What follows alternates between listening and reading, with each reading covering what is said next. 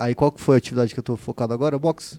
No box? É, por quê? Eu quero desafiar o Lei Stronda. Você na porrada com ele. Seu Antônio, ele tem 82 anos. Ele é o cara que faz calistenia com 82 anos. E a gente tem criança que pratica. Então você pega o cara que é o seu Antônio, que tem 82, e pega o cara que, que tá começando que tem 11, 12 anos de idade. Então, ela é uma modalidade para qualquer pessoa. Pô, musculação é muito mecânico. Você senta no equipamento, o equipamento te guia, né? Uhum. Na, na calistenia, não. Na calistenia, você tem que guiar o seu corpo. Então, esse é o desafio da calistenia, porque às vezes um movimento muito simples se torna muito dificultoso. Ela é uma mistura. Ela é uma mistura de, muito, de técnica com força, eu diria. Fala pessoal, tudo bem? Sejam bem-vindos a mais um episódio do Os Cordiais. Meu nome é Vitor Hugo, sejam bem-vindos. Agora a gente está em casa nova, na Workflow Studios. Começamos aqui bem na pegada que vocês queriam, no estereótipo de podcast, para trazer a galera aqui para fazer um bate-papo bem construtivo, trazer coisas interessantes para vocês, tá? E é interessante dizer aqui, uh, se tiver alguma coisa que ainda não tá do jeito que vocês querem, a luz, a iluminação, seja lá o que for, deixa sempre nos comentários. A gente sempre tá lento, tá sempre acompanhando aí tudo que vocês pedem, mudando e etc. Não é à toa que a gente fez tudo isso aqui, tudo para agradar vocês, tanto visualmente, enfim, do papo e etc. Até as pessoas que você, vocês queiram que venham aqui também é muito interessante. Uh, antes de mais nada, nós estamos uh, tanto no Spotify quanto no Deezer, para as plataformas de áudio para quem quer ouvir no trânsito ou até mesmo fazendo um cardio, academia, calistenia, talvez, igual nosso convidado aqui. É, e lembrando também que a gente está no Instagram como Os Cordiais e também no YouTube Os Cordiais também. E lembre-se, deixa o likezinho, dá o curtir, se, inscre se inscrevam, né, e etc. Tudo isso vai ajudar bastante a gente a continuar crescendo e cada vez ter mais relevância para trazer pessoas legais aqui, beleza? Bom, antes de mais nada, estamos aqui com o meu amigo Mesquitinha, Luiz Mesquita. É um cara que a gente, que a gente chamou aqui hoje para falar um pouco sobre exercícios físicos, homens suados, musculosos, a gente, a gente queria falar também, enfim. É, cara, obrigado por ter vindo aí. Imagina. Vai ser aí. muito bacana. A gente é, ficou de gravar na primeira temporada, acabou uhum. não, não, não, rolando, mas na segunda já tava aí, já como dos primeiros convidados para vir aí. Ó, oh, me senti importante agora, você viu, né, galera? Podia ser um crossfiteiro, mas é o cara da calistenia. isso, que é, isso que é importante, entendeu? A gente vai tocar podia nesse ponto. Pior, podia ser pior, podia ser pior. Eu, eu fiz uma introdução bacana ah. para você aqui, ó, dá uma olhada. Hoje estou aqui com Luiz Otávio Mesquita. Referência em calistenia, conjunto de exercícios físicos para movimentar os músculos. Caralho. Ó. ó. Primeiro brasileiro a competir no Mundial de Federação Mundial de Street Workout e Verdade. Calistenia, tá certo? Certinho. Beleza. Responsável pelo canal Calistenia Brasil e YouTube desde 2014. Isso. Tá desde os primórdios lá. Caralho, os caras puxaram as cabritas aqui, viu, galera? É, lá. Tem que cuidar que pós da internet aí. Instrutor de tiro. Verdade. Paraquedista e piloto de drift. Esse é nosso amigo Luiz Mesquita que tá aqui é hoje. É quase um 007 na versão Exato. Paraguai, né? É, a versão talvez um pouco mais baixa. É. Mas tamo lá, daqui a pouco. É o Dan Bilzerian sem as mulheres. Ah, é verdade. Ainda. Ah, daqui a tá. pouco começa a aparecer. A mulherada que quiser se candidatar, acompanhar esses rolês. Cara, pô, obrigado por você ter vindo aí. É uma puta honra de estar com você aqui. A gente é, selecionou alguns tópicos pra gente falar. Até pela sua camiseta Calistenia Brasil, pela você ser o fundador do, do, do do, do canal e tudo mais. Cara, a gente quer falar sobre isso. Me, me, já me fala aí sobre calistenia. Legal. Como você foi parar nisso? Cara, é uma história muito legal, porque assim, é, na verdade, a calistenia, ela, ela é uma coisa muito antiga, né? Ela é uma coisa na verdade, começou há muitos anos atrás. Uhum. E ela teve uma evolução, né? Porque a galera fala, pô, calistenia, mas é só fazer flexão, é só fazer barra. Não é bem assim. Bandeira. É, tipo, tem, tem, um, tem, um, tem uma história por trás disso. A minha história com a calistenia é muito legal, por quê? Porque eu era um cara da academia, eu era um cara da musculação. Eu fiz um ano de musculação. E, cara, chegou naquele ponto que todo mundo chega, que é você não aguenta mais aquele ambiente de academia. Né? É, o que, que é as dores da academia? É ambiente cheio, é ambiente que você não tem interação com as pessoas, as pessoas estão de fone de ouvido, cada um faz o seu, tem que revezar equipamento. Na pandemia não tinha onde treinar, então muitas pessoas ficaram sem treinar, não tinha um lugar para ir. Para chegar na academia, você pega trânsito, às vezes o cara faz, eu até brinco, né, galera, musculação, né, não que é ruim, mas é, tem muitos pontos negativos comparado à calistenia. Por exemplo, o cara vai para academia, ele fica lá 40 minutos para chegar na academia de carro, dentro de um carro, para fazer meia hora de esteira, fazer um treininho rápido de 20 minutos e voltar para casa, tipo, perde cara, mais tempo se locomovendo do que treinando. Né? Exatamente. E aí eu, eu tava, eu era um, esse tipo, tipo de pessoa em que eu gosto de coisas que me desafiam, né? Vocês podem ver pelo por tudo que eu faço, que é paraquedismo, calistenia, enfim. tiro é, é uma coisa que eu, eu gosto desse desafio. E eu achei a academia muito monótona, ela não, não me trazia essa, essa vontade de aprender algo que me desafiasse. Era sempre aquela questão de aumentar o peso. Uhum. E eu via que mesmo levantando muito peso, comparado a certas atividades, eu não era forte. Uhum. Então tinha muito isso de o que você aparenta ser o que você é. Uhum. E aí eu comecei a falar, cara, vou buscar outra atividade para me motivar a continuar fazendo uma atividade física, não posso parar. Uhum. Aí o que, que eu fiz? Eu peguei, fui para um parque Ibirapuera, na época tinha uma galera fazendo barra e ninguém sabia o que, que era. Tipo assim, não- era uma coisa que tinha um, um- um nome. Não, eu falava assim, mas o que, que vocês estão fazendo? Ah, é treino de rua, street workout e tal. E eu fui pesquisar na internet. E aí na época eu trabalhava na Local Web, que é uma empresa que registra domínio, e eu pesquisei calistenia, não tinha nada. Aí eu falei, caramba, que estranho. Vou pôr calisthenics. Aí tinha uma- muito conteúdo. Falei, cara, tá estranho. Por desencargo, como não tinha nenhum registro, eu falei, cara, Deixa eu registrar. eu gostei dessa parada, eu vou registrar esse site aqui. E tal, no local eu registrei, é, tipo, 3 segundos. calistenia.com.br. Aí Calistenia Brasil também. Falei, beleza. Aí eu vou, eu vou abrir uma página no Facebook. E vou começar a postar o que a galera faz. Aí eu comecei a ir lá e a galera começou a. Cada vez eu via que eu podia ajudar os caras porque os caras não entendiam inglês. Era um pessoal assim, com um poder aquisitivo bem baixo, porque eles não tinham dinheiro para ir pra academia, eles iam pro parque. Uhum. Eu falei, cara, eu vou começar a ajudar a galera. E aí, cada vez eles me ensinavam alguma coisa, eu ensinava uma coisa pra eles. Aí eu vi os vídeos em inglês, iam traduzindo. E aí comecei a reunir uma galera lá. Tipo, ah, todo sábado, 10 da manhã, a galera vai começar a se reunir. Beleza. 10 caras, depois uma semana, 20 caras. Cara, a hora que eu vi, eu fiz um treino com 110 caras. Ô, 110 louco. pessoas. A gente, a gente- aí nessa época eu já estava denominado, já tinha cara para me ajudar, tinha um professor e tal. E era um circuito a gente fazia. E era de graça a aula. Que era justamente para incentivar as pessoas a treinarem e entender que a atividade física não dependia somente da academia. Tinha outras coisas, outras formas divertidas de se fazer.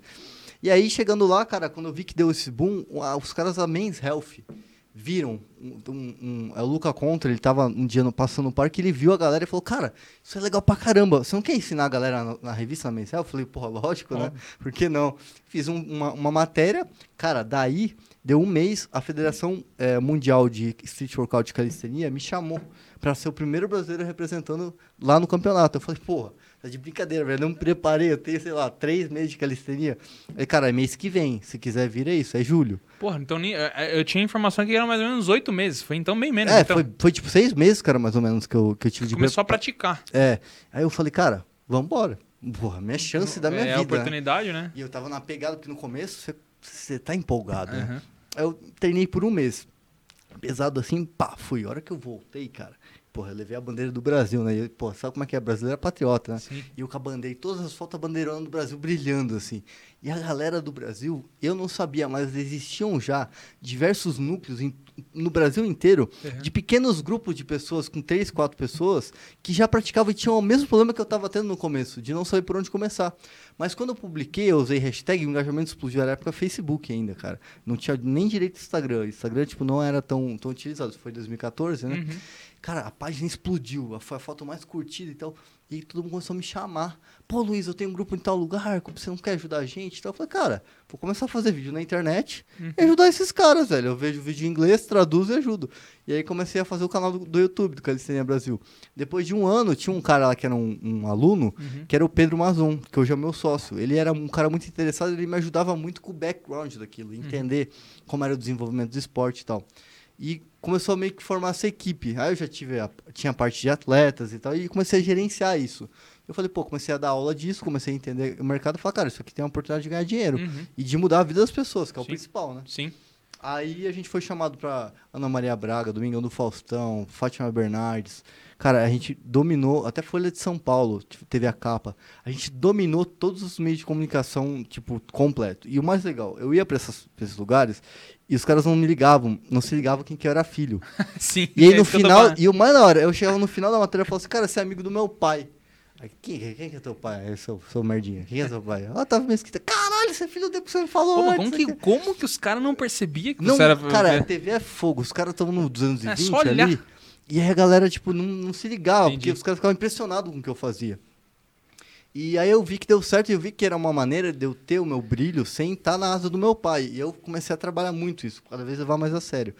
E, cara, hoje a gente é o maior canal da América Latina. A gente tem o curso online do Calistenia Brasil, que não é algo perpétuo. A gente lança, às vezes, uhum. pra, galera adquirir. Então, é um curso que vendeu super bem. É, a gente tem também... Hoje a gente foca em, no físico também. Já tivemos academia, mas por conta da, academia, da pandemia a gente fechou. E hoje o nosso papel, cara, é fazer com que a modalidade é, tem um direcionamento, porque a gente vê que estava muito perdido. O pessoal confundia muito o que é calistenia, street workout, o que, que era cada coisa. Uhum. Mas aí virou um, um, Cara, virou uma paixão para mim. É, virou um, um, No começo era um hobby, né? Mas hoje é tipo assim, minha vida se resume à calistenia. É, virou, virou até uma forma de negócio também, né? É, porque... virou um business, cara. Porque aí que tá. Aí agora a gente tá nos próximos passos, né? Porque. Você vendo com o cenário como um todo, tem, é muito complicado você. Igual o crossfit, assim, quando começou o crossfit. É, é difícil você entender. Por exemplo, a gente tem um produto online. Uhum. É difícil você entender se, se o cara só vai querer online. Tipo, muitas pessoas querem online, mas elas também não querem só online. Elas querem a parte física, né? De ter um cara ali puxando o treino. Então, a gente tem essa. está desenvolvendo isso, né? Essa parte de, de, de, de ter essa, esse suporte, tipo assim é, treinar professores para os professores terem cada um grupo de treino no Brasil inteiro. Essa uhum. é a uhum. ideia. Só que aí depende de estrutura, né? Que são as barras, né? Uhum. Então tem todo um desenvolvimento por trás disso. é uma coisa que é sempre a longo prazo. É um trabalho muito, é, muito a longo prazo. Que é você entender a necessidade do esporte, né? E o esporte precisa de uma estrutura. Entendi. Precisa de um parque com barra. Isso é uma coisa que não é, não é cultural. Se você for, por exemplo, para a Rússia, cada esquina tem, tem o que é o campo de futebol no Brasil é para eles as barras. É Entendi. impressionante, assim. É, é, a gente quer que, sei lá, cada ponto de ônibus tenha uma barra pra galera é, treinar. É, pior que aqui em São Paulo, a gente tá falando de uma bolha, né? Obviamente. Uhum. Mas você anda ali na Pompeia, Perdi, você vê aqueles, aqueles, aquela, aqueles centros no meio que é muito bacana aquilo, né? Dá pra treinar tríceps, um é, monte de coisa, né? Eu falo assim, é assim, é legal, mas não pra calistenia. Ah, não pra calistenia. Aí já cai num ponto que é complicado. Tipo assim, é, as medidas eles não são feitos para a ah, medida entendi. correta. Não, não, tem um estudo daquilo. Eu até estou tentando entrar em contato com os caras que fornecem isso para a gente fazer uma estrutura de calistenia. Porque assim, é, é, você vai vários lugares, eu fui já, parques, cara, as paradas são muito largas, ou a altura tá errada, a espessura da barra, a gente tem isso já definido, né? O que é uhum. uma estrutura de calistenia. E é difícil, porque daí é, o, é meio que é, envolve governo, envolve um monte uhum, de licitação, um monte de coisa. E tal. Você tem noção, a gente demorou um ano para conseguir doar as barras pro Ibirapuera. Foi um louco. ano. Um ano. Pra de, doar, pra né? doar. Imagina pra comprar. É. E agora é privatizado lá, então a gente nem sabe como é que tá. Se os caras vão tirar, se vão deixar. Se, se tô assistindo aí, deixa as barras lá que a galera usa, tá? Vão tirar as barras não, que vocês vão arrumar confusão com o mesmo que tinha. Oi, deixa eu te perguntar. É. A calistenia, então, ela começou nos Estados Unidos? Na verdade, foi a Europa. Europa? Europa, é. Europa. Ela, ela, ela se concretizou muito bem nos Estados Unidos, por quê? Ela foi utilizada pelo exército, é, uma época aí, se eu não me engano na década de 90 foi utilizado como metodologia de condicionamento dos militares. Uhum. Então, por que, se popularizou tanto? É, nessa época, a, as escolas começaram a ensinar isso para as crianças. Como assim como é ensinado futebol aqui, uhum. lá eles começaram a ensinar, porque eles, obviamente, querem ter esse, esse, esse essa sementinha plantada na parte das escolas. E aí isso começou a se popularizar dentro, dentro dos militares, então você vê que hoje muitas, muitas pessoas do Navy SEALs, então esses caras eles fazem o preparo baseado em treinos de calistenia, né?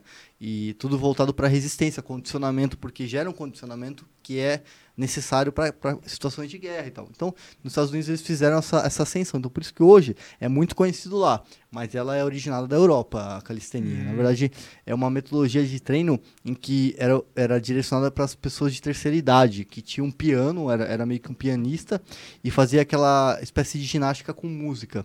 E aquilo se manteve até hoje, então tem muita coisa que relaciona a música com os movimentos, só que é muito mais alto rendimento, né? É muito mais Nossa, avançado. Você falou terceira idade, eu tô imaginando um, um, senhor de 70 anos fazendo uma bandeira. E tem o seu Antônio que faz. 70 anos? Não, 82. Ô, louco! Juro. Nossa. Vou deixar para vocês aqui, vocês estão vendo a imagem do seu Antônio, ele tem 82 anos, ele é o cara que faz calistenia com 82 anos. E a gente tem criança que pratica, então você pega o cara que é o seu Antônio, que tem 82, e pega o cara que, que tá começando, que tem 11, 12 anos de idade. Então, ela é uma modalidade para qualquer pessoa. Então, é, chama Antônio Moreno Benítez. Esse cara, Caramba, velho, que loucura, velho. Ele fica 3 minutos na barra nessa posição aí. Nossa. Não, de- depois disso eu tô me sentindo um lixo, né? Eu, tô me sentindo... eu não consigo fazer metade. Imagina que, Cara, mano, é um cara com impressionante. 82 anos. E, e deixa eu te perguntar uma outra parada. Você começou. Você fazia algum outro tipo de esporte antes disso? Por exemplo, você fazia, sei lá, ginástica olímpica, além, obviamente, da musculação que você falou. Você começou pela musculação ou você fazia alguma coisa antes? Sei lá, sei lá, polidense, sei lá, qualquer uma coisa que, tipo, Aham. fosse ligado a isso. Ah, legal isso, porque as pessoas acham que assim, ah, pô, como que você começou a ter esse interesse por, por, por, por atividade física, né? Sim, Porque é um sim. negócio que, como começa, como que gera esse, esse anseio na pessoa? E, porque é uma coisa que ninguém me falou. Ninguém chegou na minha mãozinha e falou assim, olha, vamos fazer atividade física, cuidar da tua saúde? Não, cara, nunca, nunca teve isso. O que acontece? Eu sempre fui um cara que fui do esporte, porque minha mãe me incentivava muito a isso. Então, eu, o primeiro esporte que eu fiz foi o basquete, por incrível que pareça. Eu, era- eu tenho 1,63. eu era armador, só que era muito ágil, então eu sempre repassava Ah, as sim. bolas. E, e eu sempre gostei de esporte. Depois fui pra natação, fiz um tempo de natação, sempre gostei de skate. E o que eu gostava, assim, eu sempre tive esse perfil de começar algo e me destacar naquilo. Então, pô, eu começava no basquete, era um bom, muito bom no basquete. Eu começava na, na- no skate, eu era muito bom no skate. E aí fui evoluindo. Eu sempre fui um moleque muito que gostava de computador, cara. Acho que desde os meus 13, 13, até antes, até 13 anos mais ou menos, eu já, já jogava. Já, tinha, já era um CS e tal. Eu sempre gostei muito. E, eu era, e É, é nossa- isso, Acho que a nossa, nossa geração gosta muito disso, né? é, isso me, me fazia com que eu tinha, eu tinha hábitos não muito saudáveis. Porque Sim. eu comia bolacha e tal. Minha mãe sempre encheu o saco. Falava, "Ó, filho, tem que fazer atividade física e tal. Acordava de manhã, comia um passatempo e tomava uma coca, Isso, né? cara, eu fiz isso até os 20 anos. traquinas, cara. Traquinas, eu, eu traquina. arregaçava no Eu comia muita traquinas. Era tipo a tarde É inteira. que, é que hoje em dia você, você come isso. Não, Tá nojento, tá muito ruim. não dá. Não, Tipo não assim, é gosto de farinha com gordura. Não, Não- não, tem dá, mais o gosto que dá. tava antes. Era, Cara. aquele gostinho de infância era bem mais legal. Mas eu não consigo entender como a galera consegue comer essas seus hábitos eram mais. Eram péssimos. É. Era Coca-Cola e traquinas o dia inteiro. É, Por sorte, eu não tinha genética de engordar, Sim, né? eu também não. Sempre fui muito Quer magro. dizer, eu não tinha. Que fique claro isso. Aí fica velho e fica assim, ó. Barrigudinho, tem filha, tem criança, entendeu? Prioridades, né? ó, sim, velho? sim, sim. Então, basicamente, foi, foi isso. E, e é legal porque isso sempre teve dentro de mim. Na verdade, eu acho que as pessoas podem é, querer começar, mas ela tem que ter esse perfil. Porque, por exemplo, calistenia não é pra qualquer pessoa. Não é uma coisa que qualquer pessoa vai conseguir fazer. Qualquer pessoa consegue fazer, mas, pô, eu treino há 10 anos, cara. A maior dificuldade é a constância. Nunca vai ser o começo do treino. Uhum. A parte mais fácil é você começar. A parte mais difícil é você manter aquilo pra vida toda. Então, por isso que tem muito projeto verão, projeto inverno, projeto aqui. Justamente por isso. Sim. Que a galera ela começa e para. Não tem constância, né? As pessoas não, Não. têm. Mas, mas eu vou falar, isso não é só com academia, não. Isso é com tudo. É com tudo. É com investimento, é com os próprios planos dela. Tipo, a Uhum. pessoa começa muito empolgada fazendo negócio, passa um. É difícil de manter co- consistência, É cara. É, é- é- consistência é um negócio difícil de ter. Até, eh, deixa eu até te puxar essa pergunta. Uhum. Cara, calistenia é mais força? Ou é mais, sei lá, o lado psicológico, assim, é, é fo- força mental, digamos assim? Cara, depende. Depende do movimento. Porque tem muitos movimentos, por exemplo, a bandeira humana. Você olha e fala, caralho, isso aí é pura força. Na verdade, não. Na verdade, é uma junção de, de consciência corporal. A calistenia trabalha muito isso, a consciência corporal. É tipo, como você aplicar força em- naquele músculo, naquele momento para fazer aquilo. Uhum. Então, não é você chegar e fazer, tipo, pô, musculação é muito mecânico. Você senta no equipamento, o equipamento te guia, né? Uhum. Na, na calistenia não, na calistenia você tem que guiar o seu corpo. Então esse é o desafio da calistenia, porque às vezes um movimento muito simples se torna muito dificultoso. Como é que você sobe na barra? Tipo, primeira vez que você vai subir na barra, tipo, a barra tá lá, tem uma oitava. Aí depois da oitava você aprende uma swap, então, que é a subida completa de barra. Então, é, é- ela, ela é uma mistura. Ela é uma mistura de, muito, de técnica com força, eu diria. Ela, ela não, não se define muito. A, a parte psicológica ela existe, mas ela é muito vencida pela vontade do cara de aprender uma coisa nova. Isso, isso facilita bastante. Não é uma coisa que faz com que ele não tenha esse anseio, essa vontade. Então é uma coisa que o psicológico do cara é automático. Ele começou aquilo, ele vai ter a vontade de não parar até ele conseguir chegar no objetivo. Entendi. É, eu, eu vejo assim, vocês fazendo os movimentos assim, cara, e eu fico pensando. é, a única coisa que eu penso, eu falo, vai ser. Porque assim, quando a pessoa estiver fazendo uma bandeira humana, Uhum. como você falou, pode passar até que é fácil. Tipo, o cara olha e fala, nossa, é fácil. Mas eu duvido a pessoa fazer isso a primeira Tenta. vez e conseguir. Não tem. Co... Cara, juro por Deus, você não consegue sair dessa posição. É. Dessa posição é você que já a não sai. que é atleta faz parecer fácil. Exato, porque É. você vem ali pra. e Você faz até, tipo assim, não é aquele movimento, sabe, impulsionado. É É tipo um negócio meio isso. Você vem, tipo, faz assim e fala, cara, não é possível, deve ser muito fácil de fazer, porque. Tanto que eu vi até. Você até postou esses dias atrás. É, você foi visitar alguém que fazia ginástica olímpica, né? Aí você foi fazer ar- argola. Aí o cara falou: geralmente as pessoas demoram 5 anos pra fazer Foi. isso. Você nisso, você tava 30 segundos. Você falou, ah, sim. É, boa, boa deixa pra falar do crossfit. É, foi um vídeo que eu fiz com os crossfiteiros, velho. O que acontece? Eu fui no, fui no Flow e falei do crossfit e a galera. Assim, eu não tenho nada contra o crossfit.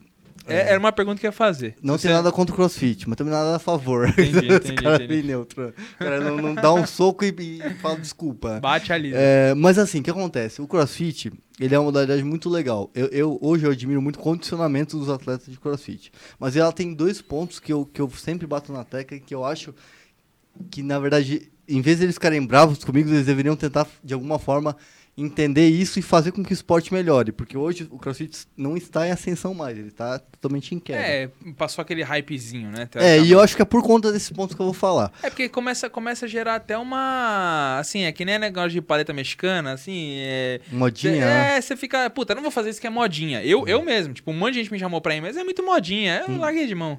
Então, o que acontece? É, Tem uns pontos que eu, que eu assim, eu como tendo uma visão do, do business em si, né, de uma da atividade física, e da parte do, de- do atleta, de, de que eu pratico isso e eu sei o que aquilo faz diferença na cabeça de um atleta, é o seguinte. O primeiro ponto que não deveria existir no CrossFit, que deveria ser extinto do CrossFit, inclusive o criador do CrossFit se arrepende, é o keeping. Você sabe o que é o keeping? Sim, aquela, aquela que você vive zoando lá, que a pessoa fica. É, aquilo, por quê? Aí você fala, mas que você tá querendo dizer que o, que o keep... do- Ah, mas tem keep na ginástica. Mas calma, vamos lá. O keep do crossfit, o que acontece? Não é a culpa da modalidade, é culpa dos profissionais envolvidos na área. Como qualquer outra modalidade, nós temos as- os problemas. Os problemas do CrossFit são relacionados sempre à metodologia. Não é todo professor do CrossFit que faz a metodologia é, ser executada de forma correta. O aprendizado não é padronizado. Muitas vezes as pessoas começam com o keeping sem aprender o strict antes. O que quer dizer isso? Eu vou dar um exemplo para você. O cara vai começar, ele quer aprender a fazer a barra. Normalmente são mulheres. As mulheres têm um pouco menos de força na questão do quadril é, para cima. tal, né? É, elas têm esse déficit, é normal, é genético isso, né? Eu não sei o que eu tô falando. Então o que ela vai Talvez eu começar? tenha puxado mais minha mãe nesse sentido. Vamos lá. Será? Você que fazer barra? Mais ou menos. Eu falo que uma pessoa não, não pode morrer sem fazer uma barra, velho. Mas não vamos tocar nesse assunto que talvez não seja relevante. Continua com, com, com, com o crossfit. Então, assim, é, é, o que acontece? Eles, quando vão passar um treino pra uma mulher que não faz, o que, que eles fazem? Eles pegam a pessoa, colocam na barra e já ensinam ela a fazer o keeping. Pra quê? Pra facilitar ela concretizar aquela vontade de fazer a barra. Isso tem pontos normalmente negativos, não tem pontos positivos. Por quê? Porque existem outras opções. Então o que eles fazem? Eles colocam ela na barra e vão ensinar ela a fazer o keeping, né? Que é o, o movimento. É até legal deixar a ilustração aí, vou deixar pra vocês. Na edição os caras colocam. É, tipo, a aí. pessoa fica meio que. Keeping CrossFit, joga a hashtag Keeping CrossFit, vocês vão achar bastante conteúdo. Então, ela vai fazer esse movimento aí e o que acontece? Esse movimento ele é feito para que facilite a execução da barra o máximo que É, der. porque você usa, tipo, a inércia do corpo pra ajudar a subir, né? Você, você ajuda... Exatamente, mas aí que tá. A articulação do seu ombro, é, o seu core, a sua lombar, o seu corpo não está preparado para aquele tipo de movimento ainda. Então o que acontece? Você pega um cara iniciante você faz ele ensinar um keeping, o que ele vai conseguir? Ele vai fazer todos os meios possíveis para que ele facilite o máximo que der para ele conseguir fazer o primeiro barra com keeping. E o cara vai se arregaçar. Por quê? Porque ele não vai fazer com qualidade. Porque o keeping existe qualidade no keeping. Mas, para ter qualidade no keeping, ele tem que ter uma base. Então, ao invés da metodologia se resumir em um cara fazer, por exemplo, a gente chama de barra australiana, que é você apoiar os seus pés no chão e fazer a barra com o pé apoiado no chão. Imagina assim, você deitado no ar, flutuando, mágica. Você só pega a, a barra na altura do seu queixo, mais ou menos, e você põe o pé no chão. E você faz o mesmo movimento da barra, só que com os pés apoiados. Isso já é um exercício educativo que vai dar a força e a base necessária para que ele evolua e consiga um dia conseguir fazer uma barra. Mas É isso ali- em 90 graus. Isso, em 90 graus. Isso, isso é um dos exemplos que eu estou dando. O segundo exemplo, utilizar elástico. Existem aqueles elásticos de treino, você, você já, já ouviu, né? Tem que prender direitinho, pra não escapar e vir no meio, É, vai doer. Você amarra na barra e puxa e coloca no pé. E faz a barra. Ele vai tirar toda a sobrecarga no começo que o cara vai ter. E aí, conforme ele vai evoluindo, você vai afinando os elásticos. Se- Segundo, dando- já dei duas opções. Terceira opção, barras negativas. O cara por um banquinho, ele pula segura a descida. E com, tudo isso são metodologias que não são evasivas para as articulações. Não, não tem o risco do cara se, por exemplo, que acontece muito, do cara escorregar da barra e cair de cabeça. Nossa. Por quê? Porque são movimentos controlados. E vai fazer com que o cara entenda a postura durante a execução da barra. Beleza, o cara aprendeu isso, você pode ensinar o keeping. Não deve, mas já ok, é aceitável. Isso é uma opção. Então, assim, já tem três alternativas. E os caras, em de, de assim, atualizar a modalidade, eles mantêm esse padrão. Isso gera o quê? Gera muitas lesões. Por quê? Porque a galera, como ela entende que ela tá aprendendo dessa forma, é, que é para ela conseguir o mais rápido, é, o mais fácil, para ela conseguir bater o, o número de repetições. E isso se transmitindo a, a barra, que é onde começa a envolver o peso do que é o crossfit, você coloca um atleta de alto rendimento que está acostumado a treinar 5 anos crossfit do lado do iniciante. E ele vai olhar para o lado, vai olhar para frente, vai olhar para o lado e vai ver que uma mulher está fazendo mais peso que ele. O que, que ele vai fazer? Ele não vai querer deixar- levantar menos peso. Ele não vai querer fortalecer a base. Ele vai querer fazer o quê? Socar peso e levantar mais que a menina. Aí ele vai destruir o ombro. E aí ele vai começar a arregaçar o ombro. Por quê? Porque vai ter um professor para 10 alunos. Não vai ter como ver isso. E aí isso gera o vício, o ciclo vicioso do vou fazer o mais fácil, não importa a qualidade e sim a quantidade. É, até porque vai estar a mulherada lá, o cara não vai querer ficar por baixo, fala, porra, a mulher tá pegando mais peso que eu. Não, assim não pode, só Não dá. homem. Aí entra a medição de genital e aí É, já. Aí viu, é, é igual. É, é literalmente isso. Quem tem uma pica maior, entendeu? Exatamente. E, e isso, o cara nunca vai ficar para baixo. Então, e aí, esse é um dos problemas do crossfit. E, e, e eu acho que assim, existem alternativas para resolver isso, mas é- meio que eu vejo que eles não estão dispostos, né? Inclusive o fundador do CrossFit fez a, eu falo em todos os podcasts, foi fazer uma brincadeira lá com o Floyd, o Floyd Mayweather lá que, que faleceu no acidente de helicóptero na época do Covid, Ô, né? louco. Ele fez uma Nossa, o piada. cara tava no meio do Covid e morreu de helicóptero, bacana. É, super seguro. tava tendo aquela época. é, é- você deve ter falado sobre isso já. Que foi, foi, o, foi o acidente de helicóptero, que caiu o helicóptero. Mas você tá falando do, do jogador de basquete? É, é. Ah, tá, do. do tá, tá. Você, Como é que era o nome dele? Eu, não- eu sempre É, esqueço. O nome. Bryant. Isso. Ele fez Você uma piada. nome, eu falei, tá. Ele fez uma piada, ele juntou o, o Covid-19 com o nome do cara. E ele falou assim, ah, porque tava todo mundo falando esse assunto na época do Covid.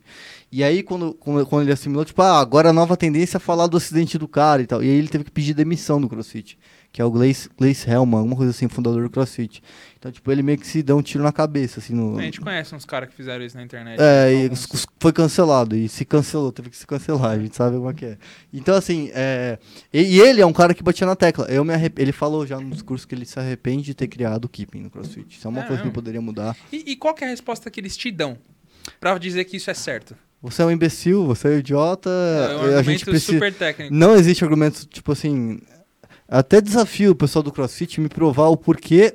O, o, Qual o benefício? Qual o benefício do keeping comparado aos três alternativas que eu dei? Eu, eu desafio alguém do CrossFit me vir com, com um dado que, fundado de que é melhor utilizar o keeping ao invés da alternativa que eu dei, que é barra negativa, o elástico ou até mesmo as barras australianas. Não vai, não vai existir.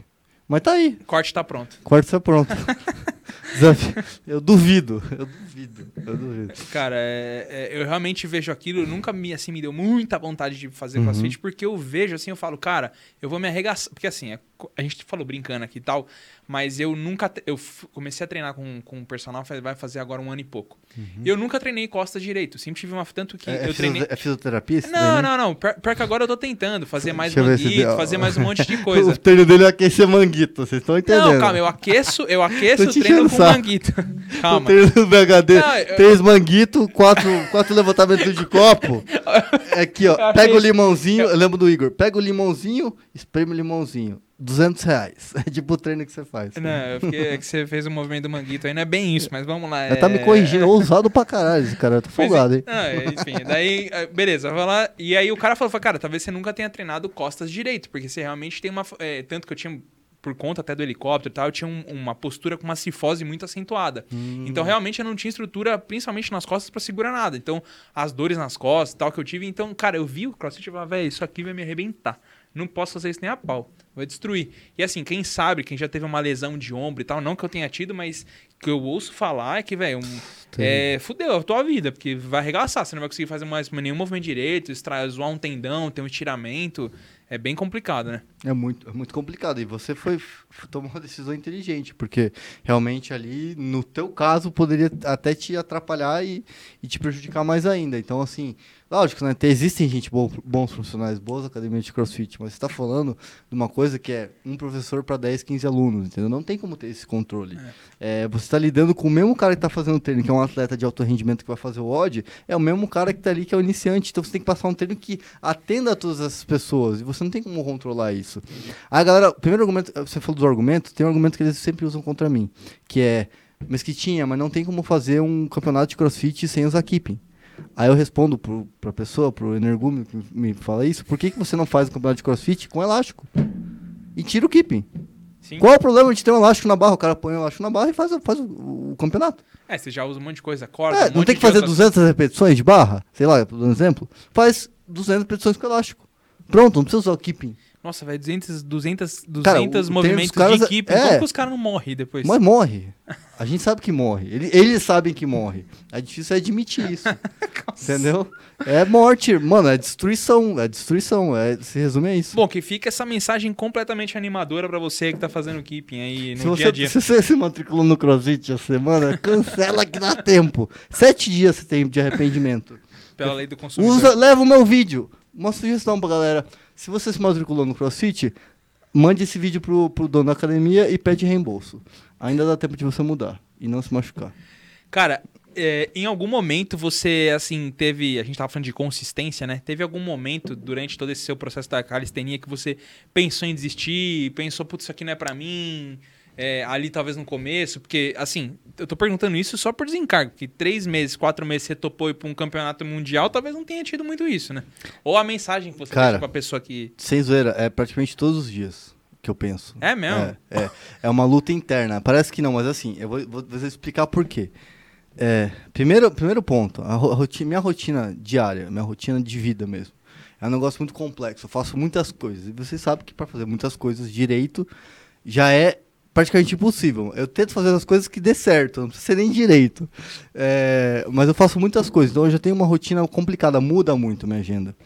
Não tô falando que eu sou o cara mais ocupado do mundo e nem tô usando isso como desculpa. Só que, a partir do momento que você é um cara que é um cara que motiva muitas pessoas, porque hoje eu sou uma referência para muitas pessoas, muitas pessoas se motivam em mim. Isso tem um peso muito grande. E são vários pontos que atrapalham. O primeiro ponto principal é que eu não posso parar, porque se eu parar, as pessoas vão, vão me julgar. Sim. E elas, sem querer, vão me julgar. Vão fazer, pô, Mesquitinha, você tá mais magro, né? Não tem nada mais depressivo que você receber um cara e falar assim: caralho, Mesquitinha, você mais. Quando você emagreceu? Cara, nunca falei isso pra um cara da calistenia. Nem pro Mesquitinha. Você vai me fazer eu chorar à noite escondido no quarto. Brincadeira. Mas enfim, é, é uma coisa que é muito foda, porque a galera tem esse estereótipo do cara é a calistenia forte e tal. O cara tem que estar bem sempre. Irmão, são 10 anos de treino. Põe 10 anos na tua vida e faz a mesma coisa por 10 anos. É, Uma hora enche o saco. Porque eu dou aula disso. Eu tenho curso online disso. Tenho canal do YouTube disso. A galera só fala comigo por isso. Me reconhece por isso. E uma hora você fala, cara, não aguento mais desse assunto. Eu sei exatamente o que você tá falando por causa dos helicópteros. Exatamente. Isso. É tipo, e aí, quando você vai levar de novo? Quando você vai Isso. levar pra Ah, ponta? sim, então, acho que não mais. Então, meu amigo, você tem, tem noção do custo que é isso? Noção- é, é complicado explicar pra. Você tem noção a dificuldade que é manter uma dieta? Você tem noção a dificuldade que é fazer o treino que eu faço? Porque o treino que eu faço, ninguém vai entender, mas é um puta do treino fudido, cara. É um Cê- treino. qu- Quanto tempo demora geralmente esses treinos? Não, são, são- eu tento. Agora o que acontece? Como que eu resolvi isso? Porque isso é, é uma. Eu falei, é um problema diário meu. Aí o que, que me faz não desistir? É o feedback da galera. Uhum. Entendeu? A galera fala, porra, mas que tinha. E- Hoje eu tô falando com um cara que ele, tá, ele, é- ele é super obeso. É um menino que tem, fez um TikTok. Em que eu achei, por um acaso, o TikTok dele. Que ele fazia, tipo, falou, dia 1 de mudando minha vida. E, cara, ele tava com, sei lá, 130, 140 quilos. Mas é muito obeso o menino. E eu vi que ele era um cara dedicado. E quando eu, bati o olho, mandei um direct pra ele. Pô, cara, passa o telefone, vou te ajudar com o seu de calistenia. E esse tipo de. Ele falou, pô, cara, eu admiro muito o seu trabalho, fico muito feliz em. Pô, eu tô feliz em ver que você tá disposto a me ajudar. E são coisas assim que vai mudando. Já teve as pessoas que falaram que saíram da depressão por causa de mim, por causa dos meus treinos. Pessoas que falaram que mudaram de vida completamente, ah, tipo, dormem melhor. Então a gente trabalha com mudança nas vidas das pessoas. Isso já é o primeiro ponto que me faz continuar. O segundo ponto é que eu falo que eu te, é, é meio que tem um propósito. O meu propósito é, é isso, é, é ter essa constância. Meu propósito é mostrar que eu sou capaz e as pessoas vão motivar em mim. Mas se eu não estou fazendo, como é que as pessoas vão fazer? Sim. Então, é, eu não posso vender, um- vender uma mentira, não posso vender o projeto verão. Porque Uhum. eu não- eu não faço projeto verão, eu faço projeto da minha vida, cara. Projeto Life. Isso. E aí, que, como que eu resolvi esse problema? É, hoje, o Calistenia Brasil é estruturado por três pessoas. É, eu, o Pedro, que é meu sócio, e tem um personal trainer, que é o cara que assina os treinos pra gente, né? Que por lei é obrigatório no Brasil você ter é, Uhum. alguém com CREF. Uhum. E a gente, não, como é uma empresa muito grande, a gente contratou um cara que hoje ele é praticamente um sócio da empresa também, porque ele tem um papel muito importante, ele ajuda, que ajudou muita gente, que é o Lucas, e ele tá puxando os nossos treinos. Então você fala, pô, mas o cara é um. Eu sou, eu, eu sou um atleta há 10 anos, por que, que eu vou pedir pra alguém montar um treino? Porque aquele cara é o cara que vai fazer com que eu faça além do que eu sou capaz, do que eu acho que eu sou capaz. Uhum. Então, pô, hoje eu fiz um treino, cara, de uma hora que, pô, eu saí destruído. Ah, se for muito intenso, deve ser. Mas é, e é- e é um treino mesmo. que se eu, se eu mostrar pra galera, é bizarro, cara. É um negócio, tipo, a galera não, é, não tem noção. E aí que eu falo, pro- cara que tá me vendo, que ele é um cara iniciante, que ele faz um treino fácil, ele deve se perguntar, pô, mas o meu skin é muito fácil treinar calistenia. Irmão, você tem que ver os treinos que eu faço, velho. Ou, tipo, foi...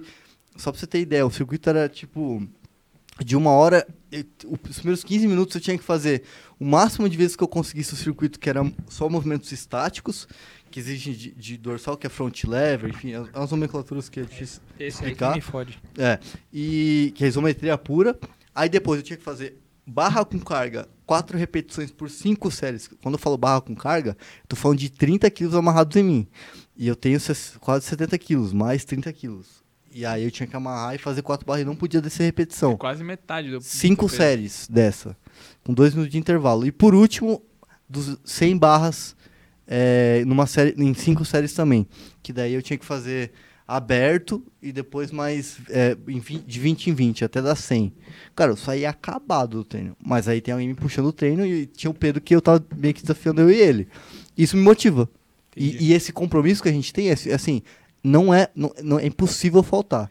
Faltou, tipo, arranca, arranca parte do salário lá da, da, da, da- empresa e o, e o cara perde, perde dinheiro. Assim, Perde- por, por curiosidade, quantas calorias você gasta num treino desse igual você Cara, um fez? treino desse eu já calculei, mas aí, em média aí 800 calorias, Nossa, é cara. muito, velho. É, então assim, saiu do treino tem que comer. Mas comer muito. Comer, É. Eu mandei um comer, aí você fala comer. Açaí com leite condensado. Ô, louco. No pós-treino. É. É, mas assim, quando você queima muito, É. é gasto calórico, né? Porque o difícil é você. Imagina, pra um cara que tem um ectomorfo, que tem um, um biotipo igual ao meu, que já consome muita caloria, você faz um treino desse, cara, pra você, não, você bater esse déficit calórico, que já tá negativo, pô, tem que comer muito. Uhum. E aí, por sorte, agora, nessa mesma época, eu consegui uma, uma parceira que é, que é de comida fitness. Então, porque eu não tenho tempo pra cozinhar. Uhum. E eu não gosto de cozinhar. Sim. Então, o que eu É faço? ter Chega em casa, que joga no micro-ondas, três minutinhos, tá feito lá. Tá pronto. Isso é uma das alternativas, né? A outra Entendi. coisa que eu faço é buscar outras atividades que se conectam com a calistenia e que me fazem motivar. Aí qual que foi a atividade que eu tô focado agora? Box. Box? É, por quê? mesmo? Eu quero desafiar o Lei Stronda. Você na porrada com ele. É, é, foi até bom você. Será que vai dar merda? Eu acho que eu vou. Eu não sei. Léo, por favor, tenha dó de mim. Ele nem sabe que eu vou desafiar ele. Cara, o, o, o, o- é é até bom a gente tocar nesse assunto do Léo Stronda, porque o- eu gravei com o Léo há muito tempo atrás e, enfim, a gente até encontrou ele recentemente no Drift Meet. Uhum. E tudo isso aí foi montado ou realmente Caralho. rolou uma treta no começo? Vocês vão ser o primeiro podcast a saber a verdade sobre a treta do, da musculação versus calistenia. É, tudo, não diria tudo, mas 90% da, da treta foi montada. Ah, bom. Eu imaginei que 90% da treta foi marketing. E como que começou isso, né? O Léo, ele fez um vídeo no YouTube zoando a galera calistenia. Ah, falando, um ah, os caras que sobem na árvore e tal. E, aí fez um react, zoando os caras. Ah, você quer ah, os macaquinhos. Qual é, meu irmão? Qual é, É, qual é? Qual é os caras aqui? é? Pô, fa... Pô, tudo os frango raquítico aí, ó. É verdade. Pô, tem menos de 40 de braço, pra mim é frango. Sei o quê. Pode fazer o que for. é Debochadão, frango. carioca. Debochadão. Eu fiz, fiz o quê? Fala, tá falando mal da minha calistenia? Mal folgado, caralho. Não, demorou então a falar mal da calistenia. Aí eu comecei a retrucar ele pelo Instagram. E numa das retrucadas, ele me mandou um direct. Eu falei, caralho, fudeu, ele vai me arrebentar. Aí a hora que eu abri, ele falou, pô, mosquitinho. Já me chamava de mosquitinho. Mosquitinho. Seguinte, eu tô te zoando aqui e vou soltar um vídeo zoando mais ainda, mas eu quero que você saiba que eu, sou um- eu admiro muito o seu trabalho. é, eu, eu, eu me espelho muito no que você fez, você mudou a vida de muita gente. E você continua fazendo isso, cara, há muito tempo. E eu, eu sou um admirador do seu trabalho, queria que você soubesse disso. Aí eu respondi, caralho, que da hora, Léo. Pô, sou seu fã também, ver seu trabalho e tal. E vamos aproveitar isso. Já vamos... vi sua foto pela. Mentira. É, já. eu, eu zoei essa porra. Eu, pô, vamos aproveitar isso e tal, fazer um marketing em cima disso. Ah, demorou, demorou, bora, bora.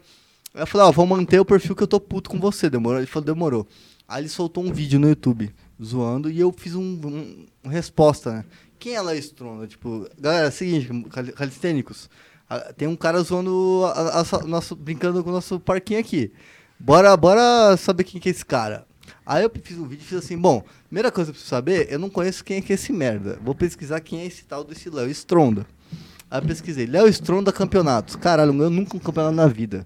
Esse merda quer falar de mim? Nunca ganhou um campeonato? Nunca, nunca subi no palco da musculação? Que é o sonho de qualquer sim, sim, bodybuilder. bodybuilder. Então, nem bodybuilder esse merda é. Próximo tópico. É, caralho, vamos procurar as fotos dele. Puta que pariu, foto de aba de fora. Como é que, eu vou falar do cara desse? A primeira foto do Google é, é o, o, o, jubileu lá aparecendo. Pô, já, caralho, como é que. Bom, vamos procurar uma coisa, um benefício dele. Vamos ver.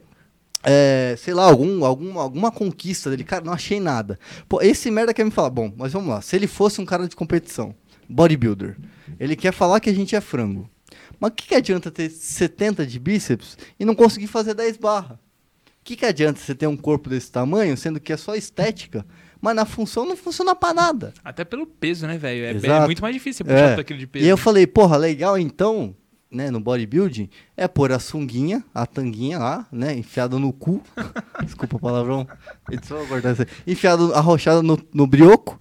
E aí o cara passa o quê? Um olhinho, pega óleo diesel velho do caminhão do tio, passa no corpinho, e aí um monte de homem olhando nossa, olha o bíceps, olha o, sei que, olha o pintex dele, como é grande. Vai, faz isso aqui. Isso daí tem que respeitar.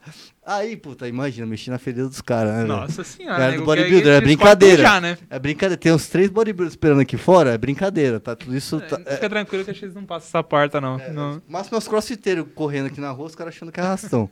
Aí eu fiz essa palha, fiz esse react, aí fudeu, né? Aí teve que marcar uma live, né, velho? Porque, mano, o vídeo bombou, né? É mesmo? Pô, bombou. Ah, também você bombou. Pegou... Ah, eu fiz uma live com o Léo.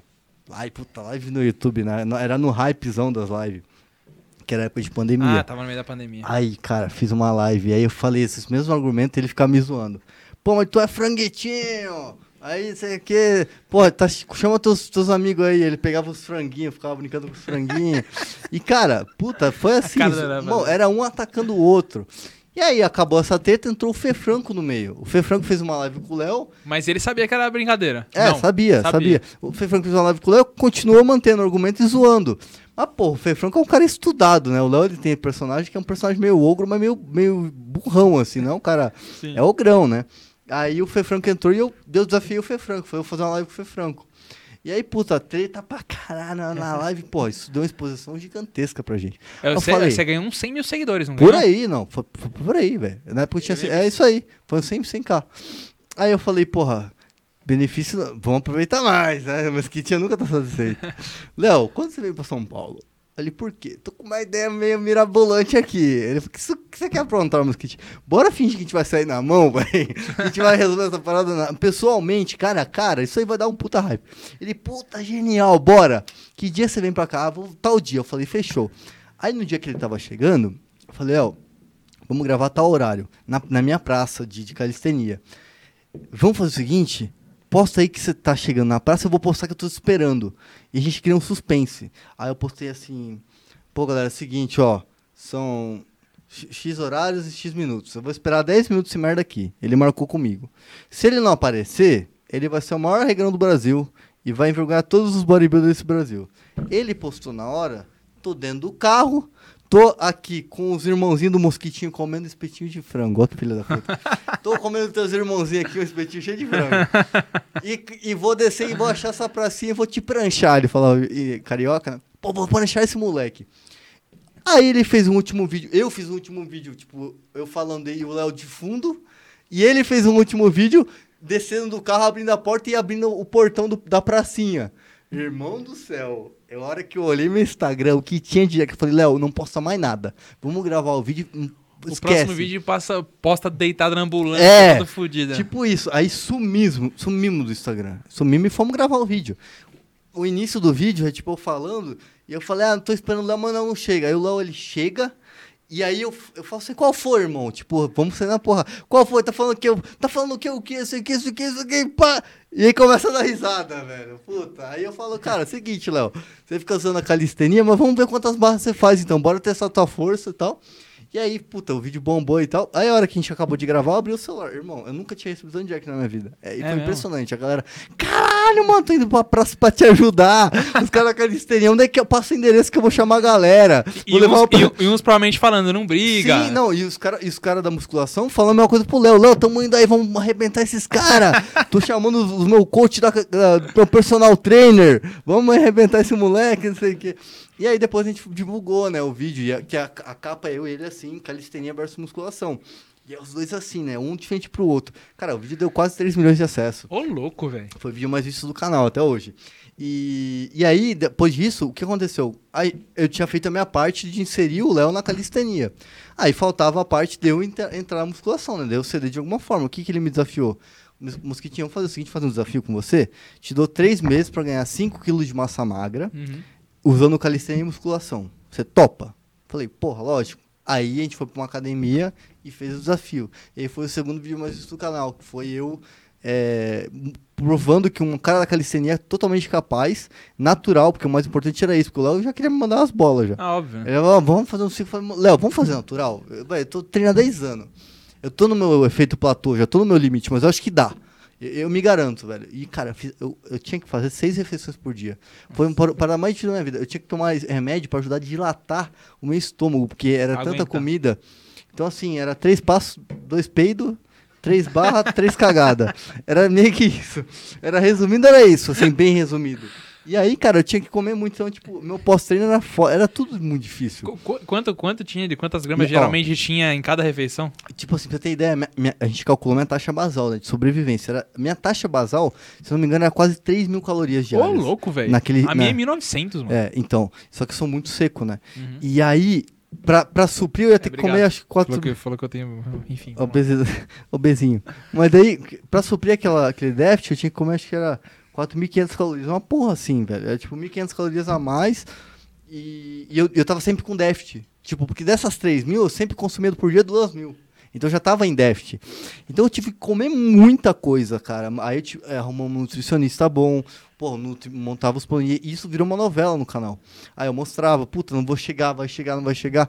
E, mano, no final da conta eu consegui a porra dos 5 kg de massa magra, velho. Foi uma, puta, foi uma, uma vitória. Eu peguei um personal muito bom, que é o Doni Passo, me ajudou muito, cara. Eu sou muito grato a ele, porque se não fosse ele, não tinha conseguido.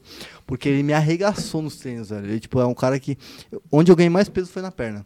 É mesmo. É, membros inferiores. Porque a calistenia tem os treinos de perna, né? Só que não são com carga. A gente não faz muito agachamento com carga é porque mais não o tem peso esse do corpo, recurso. né? É mais o peso do corpo. Então, é, foi onde eu ganhei mais. E, cara, é, o foda foi ter engordado. E no final eu cheguei num ponto que, assim, é, no começo eu ganhava massa magra. Deu muito certo. Só que chegou num ponto que acho que meu corpo falou, cara, não dá mais. Tá- Estruturalmente não, não dá, tem não tem pra onde ir mais massa magra. Só se Aí eu a comecei a a ganhar bola. gordura. Ah, entendi. Aí, muito louco, porque daí a gente conseguiu acompanhar no último mês, deu merda. Falou, fudeu, velho. Tô começando a ganhar gordura e, e não sobe a massa. Aí mudou a dieta. Aí, puta, mudou a dieta de novo, porque era o último quilinho ali. E o que mais me deixava fudido é que, eu- eu- na época eu fui naquela mansão do Toguro, mansão hype, Eu lembro. eu e, cara, é, eu fiquei do- cinco dias lá, acho. Ah, não, não. A gente tá falando do, do, do, de- da- do Guarujá. Essa É. outra é aqui em mansão São no Paulo. Guaru, mansão hype. Ah, mansão Maromba, hype, então é, tá Foi certo. quando tá você me encontrou lá. Foi, foi, foi. Naquela época eu fiquei acho que cinco dias na mansão, uma coisa assim. E eu não me alimentei bem lá. Eu voltei, eu tinha perdido um quilo e meio de massa magra, velho. Nossa, um De quilo massa e meio. magra. Em um cinco dias eu falei, pelo amor de Deus, que negócio mais ingrato, É velho. muito ingrato. Porque, tipo, eu via que, assim, o meu treino era 30% da parada. Uhum. E o resto era, é- era comida. Era comida. E, mas não é alimentação, é comer pra um car- caramba, sabe isso? Só um detalhe rápido aqui. Uhum. é, eu, quando eu fui te encontrar, fui encontrar você e o Parreira lá, que a gente até deu rolê na Lamborghini dele. Ah, lembro. Cara, eu fiquei abismado. Juro por Deus, eu entrei na, na, na, na- na cozinha, tem- tinha, sei lá, umas, sei lá, 50 caixas de pizza. Pizza. E assim, uma de uma marca, outra de outra. Eu falei, meu Deus. É. Eu, eu imaginei, os caras vêm da mansão maromba. Eu cheguei, achei que ia só Nada. frango e batata doce. Não, velho. Era japonês, pizza todo dia. Eu falei, meu Deus do É céu. isso aí, a galera lá é, tipo, tem disciplina durante a semana. Final de semana os caras chutam o balde, né? Ninguém aguenta. Não, eu também sou assim, só começo na quinta. É, quintou, né? Segunda e- até quarta eu vou bacana. De quinta pra frente começa. Aí foi isso, cara. Deu esse hype, tipo, na época. Porra, o mais legal de tudo que eu achei foi que não foi só benefici... não foi só eu que foi beneficiado com o seguidor e com o engajamento.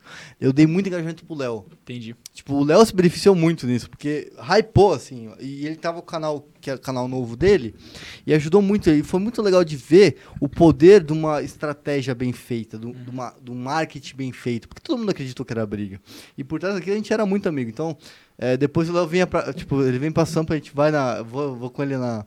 Na Augusta, na Augusta não, na Faria Lima comprar roupa. Aí, pô, ele vem com os carros gigantes em busca em casa. Tipo, virou uma amizade muito legal. E e agora eu tô com essa ideia, né? Eu tive essa, esse insight que eu falei, pô, o Whindersson fez um negócio legal pra caramba. Então a minha ideia é o quê? É desafiar o Léo. Eu vou começar no box, agora já fechei com a Corner, que é uma. uma Corner é uma. É um, é um espaço de novo que tem, que tem o ringue do caramba em Moema. E, e lá eu vou ter uns personal e tal. Porque eu quero ver como que eu me adapto como um cara da calistenia inicia no boxe e como que é a trajetória dele. Tipo, como que. Se é mais fácil pra mim, se é mais difícil, sou mais ágil e tal. Porque assim, o Léo tem 100 mais de 100 quilos, né? Então, tecnicamente, eu nunca poderia lutar com ele. Mas é possível. Tipo, o que ele tem de força numa barra lá que ele pode me dar me nocautear, eu tenho de agilidade pra sair e esquivar do negócio. Então eu só vou estar na mais defensiva. Então, o que eu ganho nele é no cansaço, porque o cara é pesado, pra ele ga- gastar muito mais energia dar um soco. Então vocês em breve, eu nunca tinha falado pra ninguém isso ainda, mas em breve, mês que tinha versus no ringue. Só que agora vocês vão sair na mão de verdade. Não, Não, não é vai ser na brincadeira, brincadeira. Vai não. ser na- tudo Não bem, é de luva, ringue, mas vai ser vai ser um negócio mão. profissional, vai ter um, o- a luva e tal, mas não vai ter nada de brincadeira. O negócio é sério, pra gente ver. Mesquitinha sai na mão com o Léo Stronda. Ele nem, eu não tenho que ver se ele vai topar, né? Ah, Será que óbvio ele vai que ele vai topar? topar. Ele só ganhou com essa história, ele vai topar de É, novo. vai que ele tá, tá com medo de tomar um pau. E não é difícil tomar um pau de mim, não, viu, Alessandro? Você me aguarde. Me aguarde. É, eu achei, cara, achei de- demais, assim, o, teve um, um- um que vocês estavam treinando, acho que você mandou ele fazer barra, aí você pegou um adesivinho O da Apple e adesivo colou no meio das tira, costas velho. dele. Você quer zoar um cara do bodybuilder? Cola adesivo nas costas dele. Cara, mas eu nem sei se nem eu consigo tirar a porra Ah, do porque você adesivo. também. Você tá falando do cara que tem. Quantos você tem? Com 33. Ah, p- então, a, a carcaça aqui, Rodomucho, com, com o Step, é a na praia. carcaça de 48 anos. Eu morei na entendeu? praia, a maresia deu uma... É, sei. Tá vagadeiro. Não, não, é- é, cara, eu tive, assim, né, eu tava zoado, aí eu Aham. fui lá pro endócrino e tal, aí a gente melhorou, Uhum. consegui baixar bastante percen- percentual de gordura, aí veio a pandemia, fechou tudo, eu fiquei Não puto, comi um monte... Então, exatamente. Foi a época que a gente conversou até, você Ah. falou, ah, vamos, você tava querendo levar o Leone também e tal. Ah, é, esses, mas esses caras todos arrombados não fazem nada. É, então. Aí, aí, beleza. Aí melhorei de novo. Aí, cara, final do ano passado, final, meio do ano passado, eu tava bacana. Só que aí depois, gravidez, aí minha mãe, É. ah, vamos comer McDonald's agora. Aí você fica. Aí, aí já, enfim, acabamos Azedou entrando. o pé do frango. Cara, agora vamos é, saindo um pouquinho da calistenia. Uhum. Como é que você chegou nessa questão de, de, de, de- cara, de, de ser instrutor de tiro? Fiquei Ah, sabendo que você tá abrindo um stand. Um clube de tiro, tô um abrindo clube de tiro. Bom, vamos lá. O, o tiro, na minha- eu sempre gostei, cara. Eu, eu, eu fui aquelas crianças que comprava, na época que podia comprar arminha de bolinha. De bolinha é tiro Puta, também. aquela do Rambo, eu adorava aquela do É, Rambo. Eu também colocava tive. as bolinhas e dava tiro na bunda dos amiguinhos. Aquilo, eu sou daquela época, entendeu? Eu sou raizão mesmo. E eu sempre gostei de arma. Aí, só que daí eu descobri que pra eu comprar uma arma tinha que ter 25 anos. Então até os 25 anos eu fiquei com aquele fogo de querer Com arma de conseguir. bolinha. É, com arma de bolinha, airsoft, jogava muito airsoft, tinha arma de airsoft e tal. Quando eu fiz 25 anos, é igual quando a gente faz 18 e quer fazer a, tirar a carta, eu fiz 25 eu comprei arma. Dei entrada na documentação e comprei arma. No Ô, mesmo louco. dia. Sério, foi, foi, foi exatamente isso. Nossa. E eu falei, cara, eu quero comprar uma arma. Aí eu comecei a ver que o tiro, ele, ele exigia muito da parte do, da concentração. Ele era um pouco a, a parte, vamos dizer, é, um oposto da calistenia. E aquilo é importante pra mim, por quê? Porque é uma atividade que, que exigia mais. Exigia meu condicionamento, mas exigia mais minha calma, minha respiração, e aquilo ia me ajudar, tipo yoga de macho, vai, vamos dizer. A vida proporção. Primeira vez que eu escutei isso. Yoga de macho. Yoga de macho. E, e é, um, porque é um esporte que precisa de um, de um, de um feeling e tal. E você tem que ter um, um dom pra parada, assim. Se você tem medo e tal, tu não vai dar bem, não vai se dar bem com tiro. Eu tinha uma intimidade muito grande com arma, sempre gostei de armas, tipo, sempre, sabe, tratei a arma como uma arma de fogo, nunca vacilei, tipo, sempre levei muito a sério isso. E eu comecei a ver que o mercado de armas no Brasil cresceu muito, né? Obviamente, não, não só pela questão política, mas pela questão do, das pessoas pararem de ter esse preconceito com arma. Porque é o que eu falo, né? A arma, ninguém. Arma não matam pessoas, pessoas matam pessoas. Né? A gente, não, não é porque tem uma arma. Se o cara não tem uma arma ali, ele vai usar uma faca. Se não tem uma faca, ele vai usar um carro. Se não, ele vai usar, ele vai descobrir. O cara que quer fazer, ele vai achar um meio. Ele vai envenenar a pessoa. Uhum. É, enfim, tem, tem gente que já morreu com uma tá mancada na cabeça. Não importa, velho. Quem quer matar a pessoa, vai matar. A arma não vai tirar sozinha, não, não existe isso. Então, assim, é, isso é um primeiro ponto. E aí eu vi que é, existia a parte, assim como a calistenia, existia a parte que só praticava e tal, e o cara que quer se aperfeiçoar na parada, que era, no caso, virar um instrutor. Porque eu sempre tive. Eu gostei de ensinar as pessoas. Esse meu perfil de ensinar é, é com tudo. Eu sempre, gostei, eu sempre fui muito autodidata e eu sempre gostei de ensinar as pessoas depois que eu aprendia. Uhum. Que eu acho, acho que a, a, o conhecimento ele não, não deve ser guardado para você, né? Não tem sentido algum uhum. você aprender. Eu sempre gostei de ensinar. Falei, como é que eu vou ensinar as pessoas? Eu preciso aprender e, e, e me capacitar para aquilo. É, então fui atrás disso e virei instrutor de giro, fiz o curso, são é, quase duas semanas de curso direto. É muito extenso, aprende tudo, que é para você prestar a prova para a Polícia Federal para você ser instrutor da PF. Mas como eu não tenho esse foco de virar instrutor e tal, eu só fiz o curso uhum. e comecei a me aperfeiçoar mais e tal. Na época eu, eu, eu já era filiado a alguns clubes de tiro em São Paulo e comecei a, a, a, cada vez gostar mais e me interessar mais. Aí eu comprei uma pistola e falei, ah, eu vou querer só uma arma e tá bom, né? Aí deu, sei lá, um ano, eu comprei um fuzil. Aí, depois de um ano, mais duas pistolas. Você, cara, eu fui fazer a limpeza do meu armário, vocês estão vendo as imagens aí. Cara, eu tenho um arsenal, dá pra ir pra, dá pra, ir pra guerra, velho, com tudo de coisa. Mas por quê? Porque aquilo é, me traz uma sensação de... É, o, meu, o, meu, o meu direito está, vamos dizer, não, não diria o direito, mas é, eu conseguiria, caso necessite, eu tenho uma, instrumentos de defesa. Assim como um mecânico tem ferramenta, eu tenho aquilo ali. Você fala, pô, mas por que você guarda aquilo? Por que você guarda munição? Por que você tem tantas armas? Pô, existem pessoas que têm mais de um carro, que gostam de carro, compram uma, uma Ferrari, compram uma Lamborghini e tal. É a mesma coisa, é gosto, cara. Eu gosto, são, são, são instrumentos diferentes, cada uma tem uma característica. Tem a Glock, tem a SIG e tal. Então, cada uma tem um, um, um negocinho. E, e, é um item de coleção também. Não deixa de ser um item de coleção. Tem cara que coleciona tênis. Uhum. Tem tênis que custa 15, 20 mil reais. E aí? Então, é um gosto. E, e, e por exemplo, outra coisa também que, que me fez a, a, gostar mais disso foi a, a, possibilidade de eu poder andar armado. Uhum. Eu acho que eu, eu vim de Foz do Iguaçu, né? Foz do Iguaçu era uma cidade muito violenta, mas era uma violência mais direcionada pro, pro, pro tráfico, né? Uhum. Tipo, questões de não tinha tanto assalto.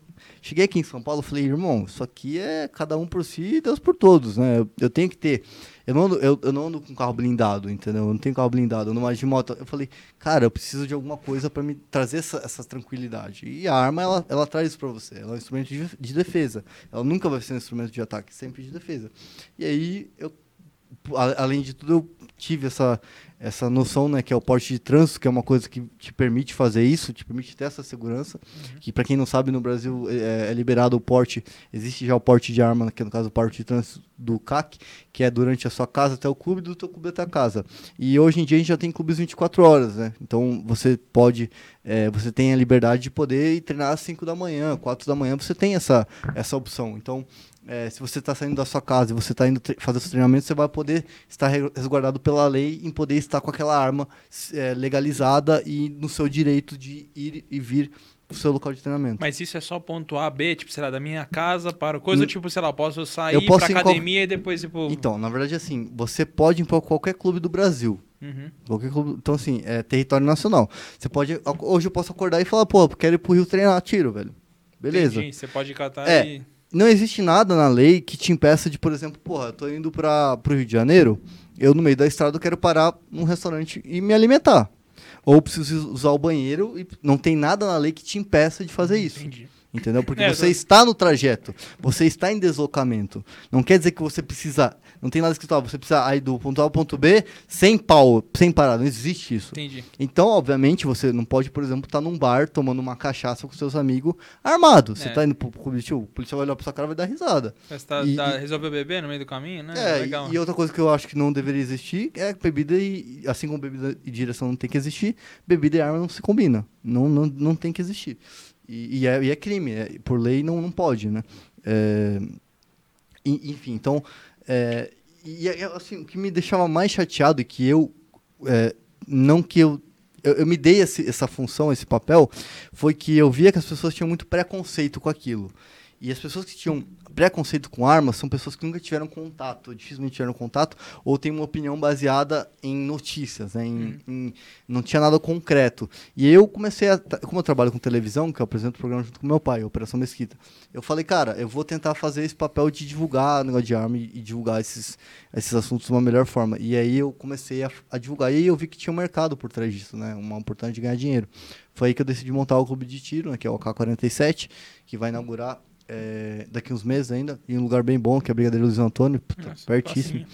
E, e é- vai ser 24 horas também. Então, foi, foi daí que eu, assim como a calistenia que eu comecei como hobby, vi uma oportunidade de ganhar dinheiro, o tiro também é uma É, você é o cara que não, nunca para quieto, né? Eu sei Não. bem como que é isso, porque eu sou bem parecido com isso E a também. gente quer fazer tudo e é difícil fazer tudo bem feito. Exato, e assim, é até engraçado porque a gente, a gente até puxa um outro assunto. Uhum. Da onde veio esse negócio de você saltar de paraquedas também? Hum. Porque esses dias eu vi um vídeo de você pulando sozinho, ou seja, já, você já não tá num estágio é, de começo, já tá mais avançado. Quantos, quantos saltos você acha que eu tenho? Em um ano? Em um ano, ah, cara, sei lá, uns 50 saltos? 150. Ô, louco! Em um ano. Tipo, dá um dia sim, um dia não, teoricamente. É. É que você vai lá e salta. É, tipo, cara, o que acontece? O paraquedismo era uma parada que, tipo assim, eu sempre fui viciado em adrenalina. Mas viciado em adrenalina. E eu falei, caralho, velho, tem alguma coisa que é o ápice? Eu, eu tudo foi muito extremo, né? Porra, quero atirar, quero, porra, virar instrutor. Quero, da calistenia, quero ser o melhor dessa parada do mundo. Então, tipo, o que, que é o ápice da adrenalina? Cara, você tá tendo o avião funcionando, você salta dele, cara. Você tá, o avião funciona, o motor dali, pá, entendeu? Tá lá, turbohélice, lá, porra, perfeito, 12 pau, 12 mil pés. Aí você pega o que? Abre a porta e salta. cara. Pô, o que, que você tem na cabeça? É coisa de né? louco, é coisa de É louco. coisa de louco. E eu falei, cara, eu vou fazer o salto duplo. Fiz o salto duplo, eu cheguei no chão e falei, cara, queria fazer o curso dessa porra. Só que é uma coisa que é muito comum no paraquedismo. A galera salta e todo mundo fala, não, vou fazer o curso e tal. E a galera se forma e nunca mais volta. Uhum. Eu falei, aí o, instrutor falou assim, você quer fazer? Faz o curso. Eu falei, eu, vou fazer. Mas eu vou fazer e eu vou ficar bom nessa porra. Aí ele olhou pra você. Ele falou, cara, todo mundo fala isso. Eu falei, é justamente esse papinho aí que você tá É, mas acostumado é comum, né? e fui lá, porque, cara, sabe quantos, atletas paraquedistas existem no Brasil hoje? No Não Brasil. Dá um chute aí. No Brasil, de paraquedistas que são cadastrados. 40 mil. Cara, 5 mil pessoas. Nossa, só isso. Eu ia, eu ia falar as 4 mil, mas eu falei, puta, Cara, 4 mil eu vou, errar feio. 5 mil pessoas no Brasil, cara. Nossa, não tem mais É atletas. bem pouco num país que são 240 milhões de pessoas. Então, assim, é- é- são poucos idiotas como eu que gostam dessa parada, né? Que é um negócio E- maluco. Já me velho. chamaram várias vezes pra pular. Falaram, não, vamos lá. Cara, é eu consigo ir." delicioso. Cara, mas eu vou falar, tipo. Cara, é é muito mais, menos arriscado que, que voar de avião, qualquer coisa. Não, é que, por exemplo, eu voando de helicóptero. Eu, eu não, não sou um cara que gosta de voar muito alto. Eu gosto de voar mais baixinho. Hum. A, a, a sensação da altitude me incomoda um pouco quando você tá muito alto. É, é alguns traumas que eu tive até voando helicóptero mesmo, cru- cruzar serra. Fez subir, muita merda, Aí você pegar, né? não, pegar muito vento forte, aí você fica meio, tipo, ali eu sei que você, pô. Então, eu não tenho sensa... eu não tenho medo de o paraquedas não abrir, eu não tenho o meu, meu, meu receio é enfiar a cara pra fora, ver aquela, sabe, aquela Me imensidão. dá uma apagada, mas é bom dar uma apagada às vezes. É, é, você apagou no Eu primeiro apaguei salto? no meu primeiro Você salto. apagou? Eu apaguei. Eu desmaiei no primeiro duplo que eu fiz, eu tinha 15 anos de idade. Que mensagem animadora pra mim. É Olha bom, velho, é bom apagar. É uma experiência nova, velho. Eu fui lá com meu pai e meu pai ele ia gravar a matéria e o desgraçado arregou de última hora e falou, vai voar no meu lugar. Mas, tipo, isso que eu tô falando é coisa de 10, decisão de 10 segundos. Não recebi instrução, não recebi nada. É tipo assim, teu pai não vai, vai você. Tá bom, equipa esse cara aí. Pô, eu tinha 15 anos de idade, velho. A hora que abriu aquela... Ah! E eu não respirava e não me falaram, não, não me brifaram. E aí, quando abre o paraquedas, tem um tranco desgraçado, né? Porque, porra, você tá em... Quantos dias dá, mais ou menos? 260 por hora, você reduz pra. é, tipo, em um intervalo de 5 segundos, você reduz pra 15 por hora, 10 por Ô, hora. louco. E aí depois ele abre e começa a navegação que dá 5, 10 quilômetros. né? E aí aconteceu isso, eu achei que eu tinha se desprendido do equipamento. E aí eu, puta, deu aquele pânico, a hora que eu olhei, eu falei, nossa, caralho, o céu é bonito. Ô Deus, tudo bom? Prazer, prazer mesquitinha. Aí eu paguei. Aí cheguei no chão apagado, velho. Você chegou eu no falei, chão apagado. Fiquei com isso na cabeça, né? Aí esperei uns três anos, fiz mais um duplo. Aí eu fiz, o- esqueci. Três né? anos? É, demorou uns três anos, eu fiz mais um Você duplo. até que passou rápido seu trauma. Aí, aí- não, fiz um duplo com cu na mão de desmaiar de novo. Eu fiz um duplo de falando, eu vou desmaiar essa porra. Já avisei esse tutor, cara, desmaiei na última vez, se prepara que posso apagar. Ele falou, se apagar, a gente te larga na, na estrada e ninguém acha o corpo mais. Bem animador, obrigado. Aí eu fiz esse salto aí, caiu a pressão, mas não, não desmaiei. Aí eu falei, cara, beleza, eu vou fazer a terceira vez. Aí eu fiz o terceiro duplo, que foi o mais recente, um ano antes de me formar.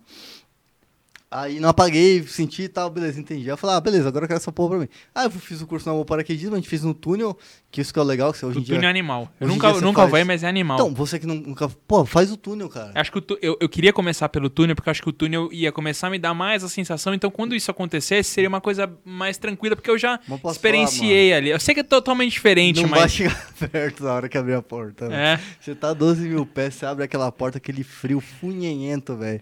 Seu brioco é fraldão. Dá um fraldão geriátrico por segurança, já indico pros meus amigos, dá um fraldão Nossa. geriátrico. Mas, cara, a gente tá falando aqui hipoteticamente que a chance disso acontecer talvez seja muito nula. Mas, cara, mas enfim. é um negócio mais seguro. Tipo assim, é, acidentes com. Porque o duplo, como, como que funciona? A diferença de um, de um simples pro duplo. O duplo é, é um negócio que é. O equipamento do duplo é muito seguro. E, cara, você tá falando de duas chances, né? Tipo, que você tem o reserva. E o reserva é, tipo assim, pros caras que são atletas, mandar uma reserva, tipo assim, a média é o quê? A cada 3 mil saltos são uns 5 reservas na vida do cara, mais ou menos.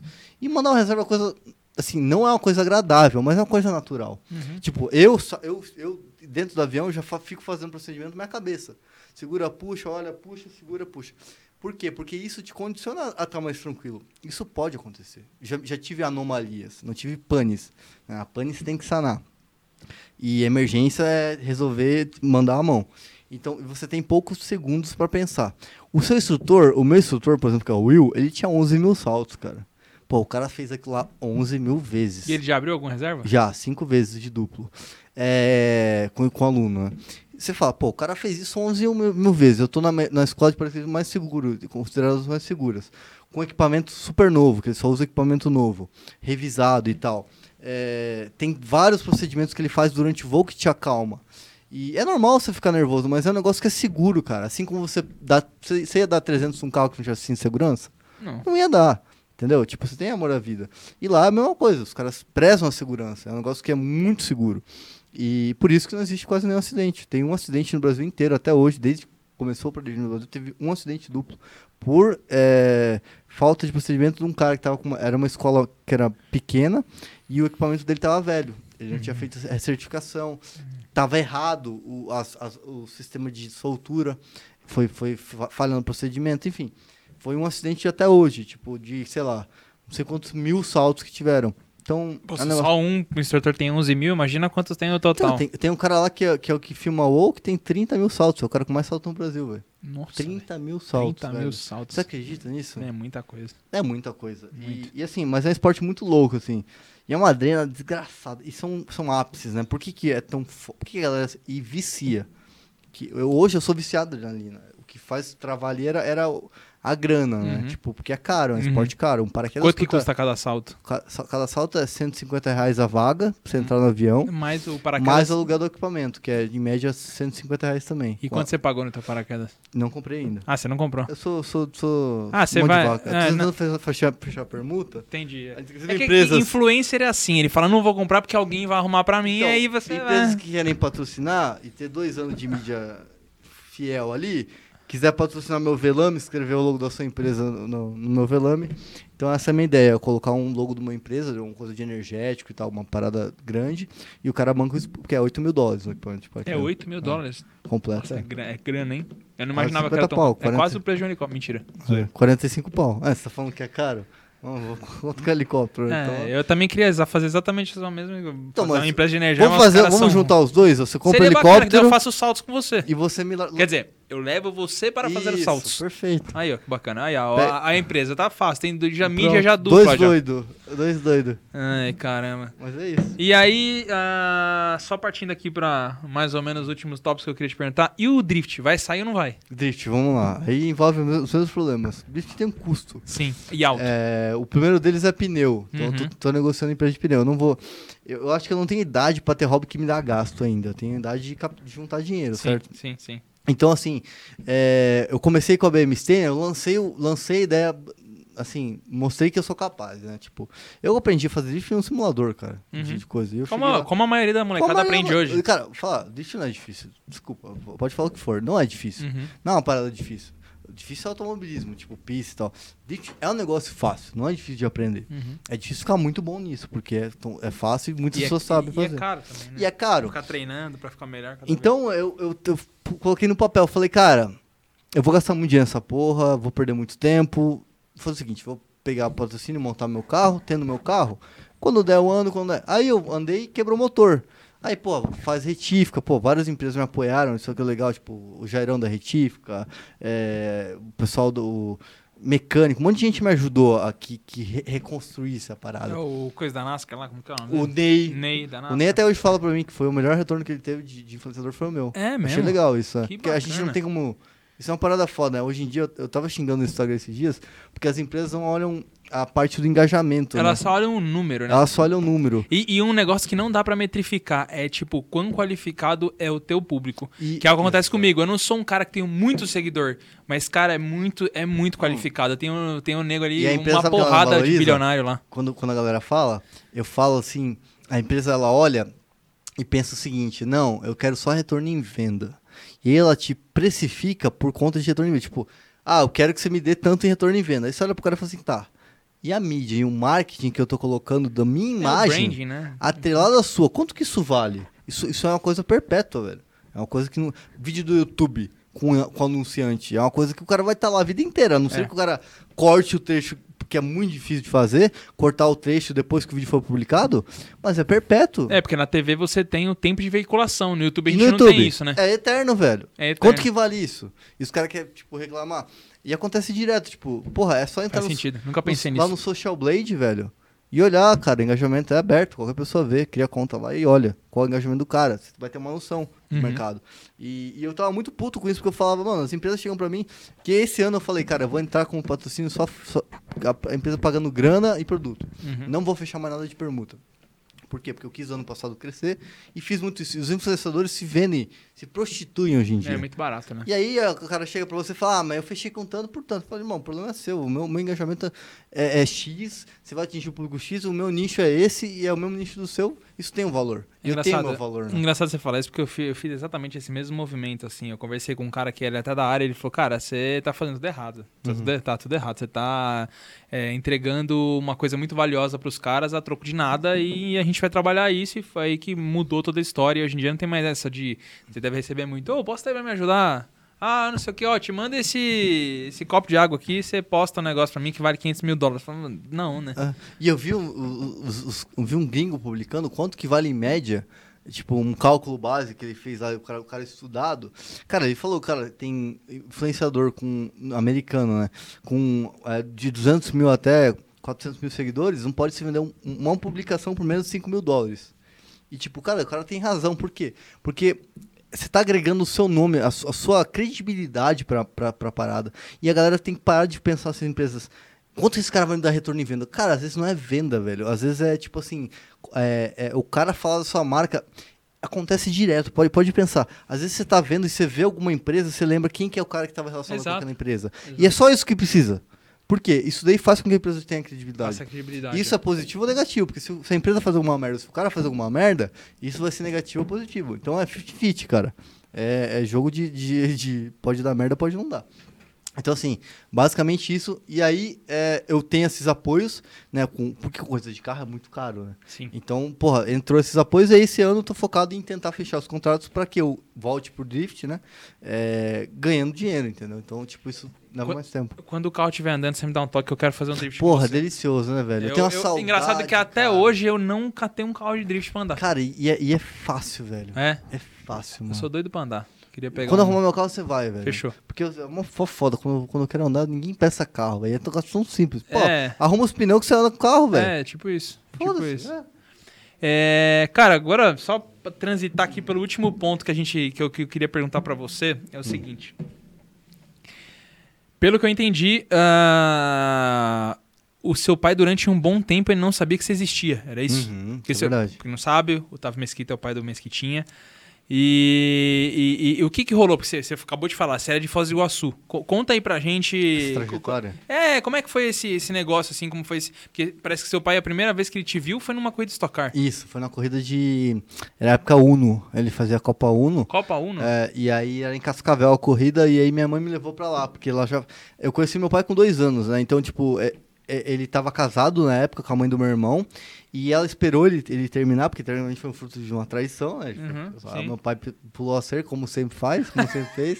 Entendeu? Não pode ver um Acabou buraco. de jogar Mesquita Não pode ver um buraco que já quer analisar o buraco de uma forma mais técnica. Sim. E aí aconteceu isso. Na época, como meu- pai tava casado, a mãe não falou pra ele, tipo, não, não atrapalhou, não soltou na mídia, nada, ficou quieta. Uhum. E aí, quando ele separou, ela chegou e, e pediu pro advogado avisar, fazer o teste de paternidade e falar que ele tinha um filho. Uhum. Aí ligou pra ele e tal. Ele falou, como assim você não falou antes e tal?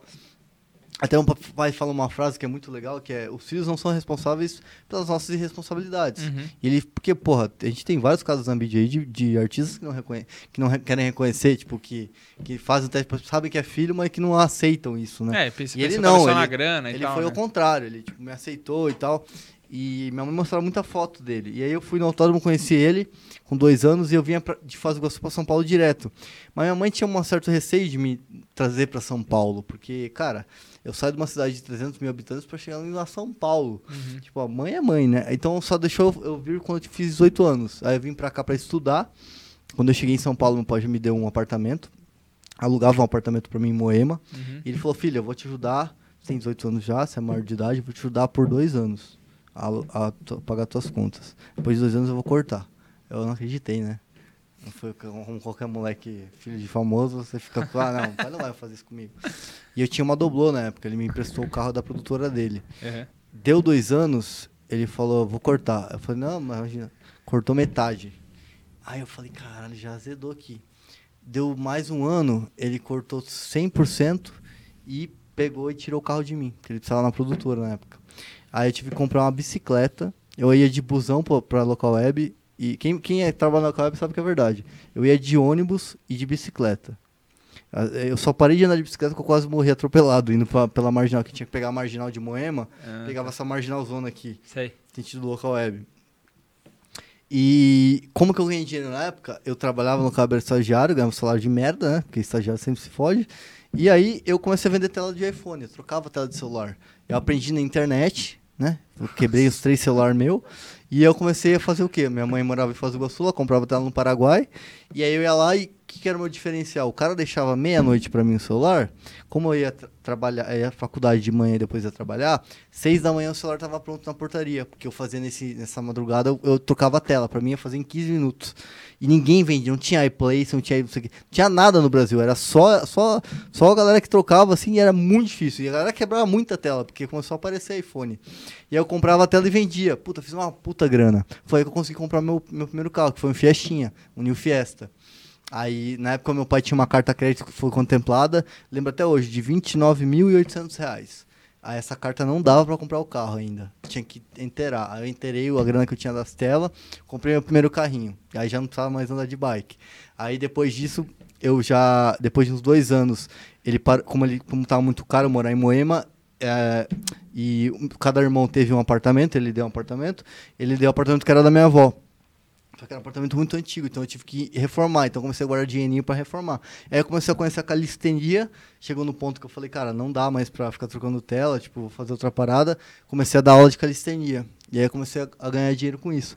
E aí, pô, desde os 22 anos, mais ou menos, eu- meu pai, tipo, não me ajuda em nada de É, dinheiro, mas, assim. mas é legal, É, a, pos- foi muito legal. a postura dele foi tipo assim, fazer, botar um comichão assim e falar, véi, se, Se mexe. vira. Se É. mexe, se E- vira. E foi o que ele fez, E- mano. mas mas é, bom, ele- cara. Eu, eu, eu, vou, eu vou por essa linha também, porque, cara, é natural do ser humano de querer ficar na zona de conforto. Porra, mas é muito natural. E aí, tipo, pô, você tá confortável, tá com casa paga, comida, não sei o que, é o que a gente vê muitas vezes a molecada hoje muito mimada Demais. por conta disso. Porque, tipo, o pai também fica, pô, eu não vou tirar, não vou ser filha da puta de tirar as coisas que eu dei pra É. ele e tal. Mas, cara, na verdade, você não tá fazendo a coisa ruim, você tá fazendo a coisa boa. Você tá estimulando Exato. teu filho a se mexer, porque é isso, né, cara? Um dia seu pai não vai estar mais aqui, seu avô, alguém que te Exato. banca não vai estar. Então, E se não fosse isso, eu ia estar na zona de conforto até hoje. é. Mas, mas eu falo, porque eu conto essa história, a galera acha que é mentira. Porque os caras falam, imagina que o filho tá mesquita e tal. E, mano, e é isso. E, tipo, mas- eu é, não tenho é- vergonha de falar isso, eu não tenho problema de falar isso.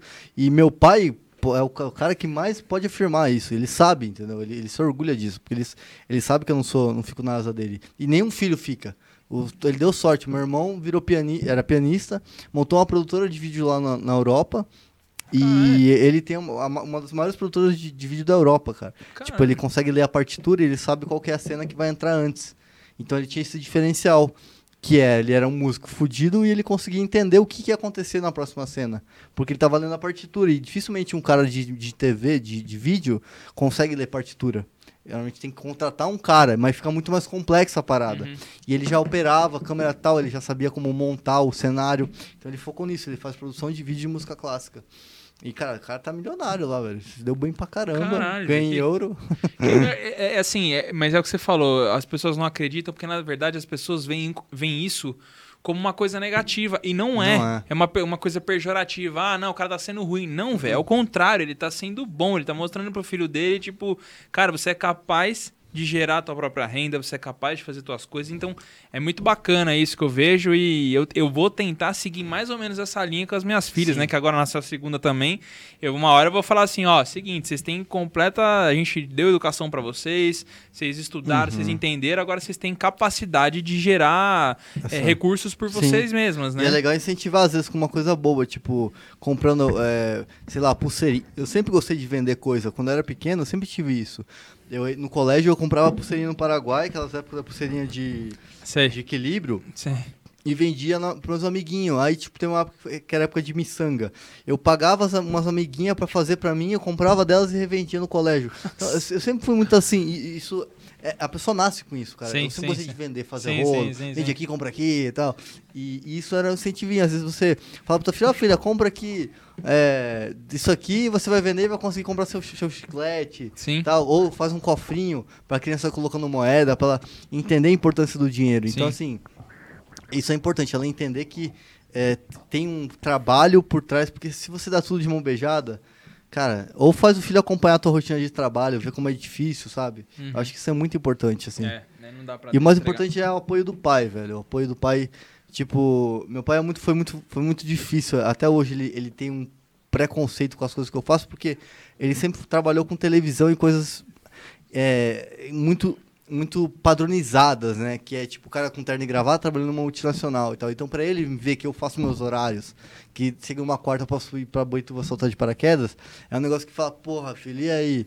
Mas aí eu explico pra ele, ó, Coisa de eu trabalho com, vagabundo. é, trabalho com lançamento de marketing digital, eu tenho curso online, eu monto meus horários, eu faço lançamento e depois eu posso descansar. Então, assim, é, é difícil os pais entenderem, mas tem que saber explicar. É, olhar um pouco menos o processo, né? Como ele Uhum. desenrola e mais o resultado. Tá dando Exato. resultado? Tá gerando dinheiro? Tá Exato. pagando as contas? Tá crescendo? Ótimo. Bacana. É que eu vejo isso, meu pai também, a gente tem, é, a galera mais velha tem realmente essa coisa do, dos horários, né? Exato. Acordar às seis, traba tá trabalhando engessado, às oito. né? É, engessado. Só que hoje em dia todo mundo tá mudando muito, velho, com essa, com essa questão de horário. E... A gente que produz conteúdo, digital e coisa online, velho, a gente monta os nossos horários. Exato. viajar, você viaja pra caralho, toda cada semana tá em um lugar. Imagina. Que isso, vida Ah, boa, hein? Já, Olha já lá. foi, já foi, já foi mais assim. Hoje em dia nem tanto. Hoje em dia, estamos aqui, ó. pros Caribe lá. Não, aqui não tem como, aqui não tem como. Depois você me passa onde é que eu é, assino o contrato de adoção. Ai, cara, mas e aí depois, enfim, você foi, você começou a conviver mais com teu pai, É, e tá mais perto. Hoje eu ajudo ele com as coisas, porque ele tem uma dificuldade grande com o Instagram. Tipo, ele não vê, não vê valor na parada, sabia? Entendi. E aí eu, eu tô. Eu negocio pra ele as coisas. Então, tipo assim, eu- hoje eu criei um e-mail pra ele lá, eu não tinha e-mail no perfil, velho, pra negociação. Então, hoje eu ajudo ele nisso. Porque ele sempre bonificava o Instagram. Ele fechava a TV e bonificava o Instagram. O que é um erro. Hoje em dia você tem que fechar o Instagram e bonificar a TV. Porque a, o Instagram. é, tudo bem, a TV tem o seu valor e tal, mas a, gente tá falando de um, de um negócio. Se você focar no Instagram, cara, é, um cara que é o artista, ele tem que se, se, se achar ali no. Porque o Otávio Mesquita da TV é o Otávio Mesquita da TV, não, não é o mesmo que vai replicar no Instagram. Não Uhum. tem como replicar Sim. aquilo. Que é o, o jeito dele ser descontraído, entrevistar a galera daquele jeito. Então ele tem que arrumar uma outra forma. Uhum. E isso é muito difícil você entender o caminho onde vai dar certo. Então eu tô ajudando ele nisso, tô ajudando ele a, a- a en- a enxergar o valor da rede social, porque ele não enxerga, velho. Tipo, hoje ele, ele como ele não... não É só um passatempo. é, só uma coisa e que não, não- é assim, cara. Hoje Não, dá pra- é tudo. A gente vê várias pessoas Hoje de manhã eu milionárias. acordei e vi o negócio do tapa, do, Do Will do Smith? Smith, deu, dando a tapa. Eu falei, pai, faz um vídeo assim, vai bombar. Me manda que eu vou fazer arte. Aí eu fiz a arte, ele tipo fe- fingiu tomando um tapa, assim. Ficou engraçado demais. Eu postei, pô, bombou. Eu falo pra ele. Ele no Paraguai sendo preso, eu fingi que ele foi preso pela Receita Ah, Federal. eu vi isso aí. Deu, ah. cara, o- 9 milhões de acesso o vídeo, velho. É mesmo? Foi um viral. Eu, Eu, falo vi pra que ele. vocês tinham. é, Que, que carro que era mesmo? Que vocês. Era cara da Receita Federal. Né, eu sei, mas vocês colocaram vocês numa. Na, No na, ca- no, no, né, no, no, no Lancer. num Lancer. É. Colocaram vocês no porta-mala É, mesmo, né? Eu é, vi, eu vi é. isso aí. Aí eu falei, o que, que será que eu fui preso aqui no Paraguai? Cada comentário, velho. É, Puta né? Que pariu. Eu acho que era verdade. Aí eu falei, pai, faz um post só avisando que era brincadeira. Cara, mas até comentando esse negócio do Will Smith hoje, eu tenho lá minhas dúvidas se Ah. tudo isso é verdade. É. Sabe por que, que eu te falo? Porque é o seguinte. É, hoje em dia, a- a- é como você fez. Você enganou todo mundo dizendo que você ia brigar com o Léo você enganou a galera que você Será ia que cara não É, porque você fala assim, fala, cara, tudo bem, o motivo era de fato uma coisa que um homem tem que ter honra pela, pela, pela esposa e tudo mais. Mas assim, se você for ver é, um gráfico de views, assim, de, de engajamento que teve o Oscar já de uns anos maior cá. até hoje. Não, eles estão, cara, eles estão no fundo do poço, É. velho. Tipo, eu esse nem, foi o maior, certeza. eu nem fiquei sabendo que ia ter Oscar. Eu também não sabia. E, Então, aí do nada eu fico. Aí, tipo assim, se a ideia era fazer um marketing de trending topics pra ficar lá na ponta, eles conseguiram, Conseguiram. né? Porque, tipo, depois parece que a polícia foi lá, o Chris Rock não prestou queixa. Pareceu um tapa que acertou, né? É, não, não. Pensa num tapa do Will Smith. Ele tem 1,90m e tralá, não tem? Ah, Um tem. O, 80 cara- o outro é baixinho pra o outro é baixinho, velho. Imagina o tamanho da raquete da Wilson, dá na cara. Aí fez assim, ó. Fez um barulhinho, pum. Um barulhinho de. Ô, o microfone tá aqui, esse puta microfone fudido. Ah. É. Você rela nele e faz. Pau, pra explode Puta, a quando cara. ele fala, dá pra ouvir o que ele fala. É, né? então aí você fala, você fala- fala assim, cara, sei lá, muito estranho. E o cara só fez assim, ó. pá. Tipo, sabe, novela das oito, fala, "Vê se toma uma raquetada do Will Smith, coisa- você não fica em O pé. cara deu uma, uma zoada e tal, do filme do cara. É, ele deu risada depois e tipo, tal. Não foi nada muito. Eu não sei, cara, eu acho estranho isso aí, viu? É muito e, estranho. aí, e aí, galera, o que, que vocês acham? Eu quero, escreve aí nos comentários se você acha que isso é, é. Isso aqui provavelmente vai virar corte, né? Escreve aí se você acha que é verdade ou mentira. Eu não sei, não. Will Smith fakeou, tá? É, eu não sei, tá estranho isso aí, velho. Tá estranho. É, mas a galera já vai me cancelar, vai falar que eu, que eu não tô dando valor para o motivo. Ah, não, deixando bem não, claro no começo, amor, o é. motivo é completamente honrável. Sim, sim. Mas, Mas eu também, agredir, Mas eu também, é, então, que é que tá, você fala, não- puta, velho, Você porque- perde a razão. qual cara. que é a mensagem que o Smith vai passar pra todo o público dele? Então, todo mundo que Alguém se falou ofender, mal, o que, você levanta dá um tapa na cara? Fala, não, aí, o cara velho. dá o tapa na cara, o cara se sente ofendido, vai... vai É, uma coisa é eu que não sou um João ninguém, sei lá, qualquer pessoa levantada, e eu jamais faria isso, deixando claro. Mas, tipo, pô, Will Smith, levanta, dá um tapa. E na haja- cara do e comediante. E haja rosto pra Não, e tapa. outra, é um comediante, por mais que o cara seja. A gente tem vários exemplos aqui no Brasil, tem vários caras que falam uns negócios que você fala, velho, não é possível. Exato. Mas, cara, a partir do momento que você não pode mais fazer comédia com nada, não que eu acho certo fazer comédia com a doença das pessoas, mas enfim. Não, exato. Dá pra ir pro outro lado. eu, né? acho, eu, acho, eu acho estranho aí o que ele. O, o, o- esse, esse né, negócio. cara? O cara tão, nunca se envolveu com nada. Não, o cara é mó na dele, né? Mó- É. eu não sei, cara. Tá estranha essa história aí. viu? Ou ele tava num dia bem ruim, bem merda. Mas é engraçado que ele tava rindo antes. É. 10 segundos antes ele tava do rachando ele- o bico. Do nada fechou a cara, levantou e foi dar um tapa na cara do cara. É, e não- voltou e sentou e ficou berrando lá. Não sei. Não me parece. Parece a atitude meio de um moleque de 12 anos, bravo, revoltado. Não sei, não sei. Cara, é. Tamo indo já pra quase uma hora e. Uma hora e pouquinho, né? Já de gravação. Foi bacana demais o papo aqui, você ter contado tudo Pô, pra valeu, gente. Fico muito grato. Que agradeço. É, feliz aí. Agora eu fico te devendo um treino de calistenia. Sim. O paraquedas nem adianta você tentar, não vou conseguir. não? Não, era porque não deixa quieto, né? Deixa Põe- quieto. Põe uma meta Mas- de like aí. Não, pra- não, pra- pra nem vamos fomentar muito que não vai. Vai, Mas enfim, fomentar, é, Eu gosto da vamos, vamos, lá no, vamos lá no estúdio, É. dar uns tecos que eu quero Fechou. aprender, respiração, fazer direitinho. Porque Quando eu fui, velho, eu tava mirando no boneco assim, eu acertei uma panela que tava do outro Caralho, lado, assim, ó. o O, instrutor também peça Não, não, não, não. Não tinha instrutor. Ah, legal. É, fui com foi parreira. na- Fui- não, fui com parreira. Fui Foi com parreira. na, na- no, no morro do Dendê aqui do lado, chegou no traficante e falou, dá, peça essa porra, dá uns pau pouco pra cima. Bom, o Dendê é tempero de comida, É. mas enfim, vamos lá. É... Foi com parreira, esse, E, e é o drift, e drift. Escolhe e drift. cara errado, Agora, parreira. agora tem que pegar o carro pronto, a Nossa. gente compra um joguinho de pneu lá e vai fazer uns Isso. drift. Numa Fechou. aldeia da serra qualquer aí. Tem que ser lá, Fechou? lá é padrão, né? Então fechou. Cara, de novo, Valeu. muito obrigado. Valeu. Vamos ver se a gente traz seu, seu pai e você aqui também ser, contar, contar as, as loucuras lado, das velho. operações. É, exatamente. Bom, dá só um pausezinho aí, deixa eu só dar uma olhada. Dá uma olhada. Ah, não esqueceu nada. encerramento. Ah, é verdade. Eu tava esquecendo já, né? Mas se tinha como que a gente te acha nas redes sociais Ah, aí? boa. No meu Instagram é arroba Luiz com Z, né? Luiz ou- José. Mesquita. Luiz ou Mesquita. Ah, Luiz ou Mesquita. É, eu queria pegar o domínio Luiz Mesquita, mas tem um cara lá que nem usa o Instagram e tá lá. Tentei, tá- tentei negociar com o cara, mas nem responde. Nossa. Seria mais fácil, né, Luiz É, Mesquita? Luiz Mesquita. Mas é Luiz com Z, ou Mesquita. Meu canal de carros é o O Mesquita, né, Uhum. youtube.com.br O Mesquita. E o canal do Calistenia Brasil é Calistenia com C, Brasil. youtube.com.br Calistenia Brasil. Acha tudo lá, o website, tudo. Em Maravilha. todas as, as merdas que eu falo e que eu posto diariamente. já, aviso, já aviso antes de vocês entrarem, já se preparem, porque só tem bobagem. Mas é bobagem legal, é- são, são rolês alternativos, lugares legais. Cada, cada hora eu tô em um lugar, vocês não vão acreditar. Via 007, eu falo que eu tô numa viagem e eu- todo mundo é passageiro dessa viagem, entendeu? Leva todo mundo comigo. Bom, primeiramente, queria agradecer a sua audiência de ter ficado aqui com a gente até agora. Se você está vendo a gente pelo YouTube, não esquece de deixar o seu likezinho aí também. Agradecer a Workflow por estar fazendo toda essa produção aqui junto com a gente. Tá ficando bem bacana, tô gostando demais das pessoas que estão vindo aqui. A gente tá diversificando bastante aqui os conteúdos. Lembra também que a gente tá no Spotify e no Deezer, né? Deixa lá, eh, segue lá quando você estiver ouvindo. E também não esquece de passar lá no nosso Instagram, arroba Vitor, ou no, arroba Vitor Hugo Dias é o meu, e o arroba ah, no Instagram, vê lá as publicações, deixa seus comentários. E lembra de comentar aqui também. Se a gente deixou algum ponto aqui que a gente esqueceu de falar, que talvez você gostaria, não tem problema, Mesquitinha pode voltar aqui, a gente abordar um assunto diferente, beleza? E é isso aí. Antes de mais nada, muito obrigado e tamo junto.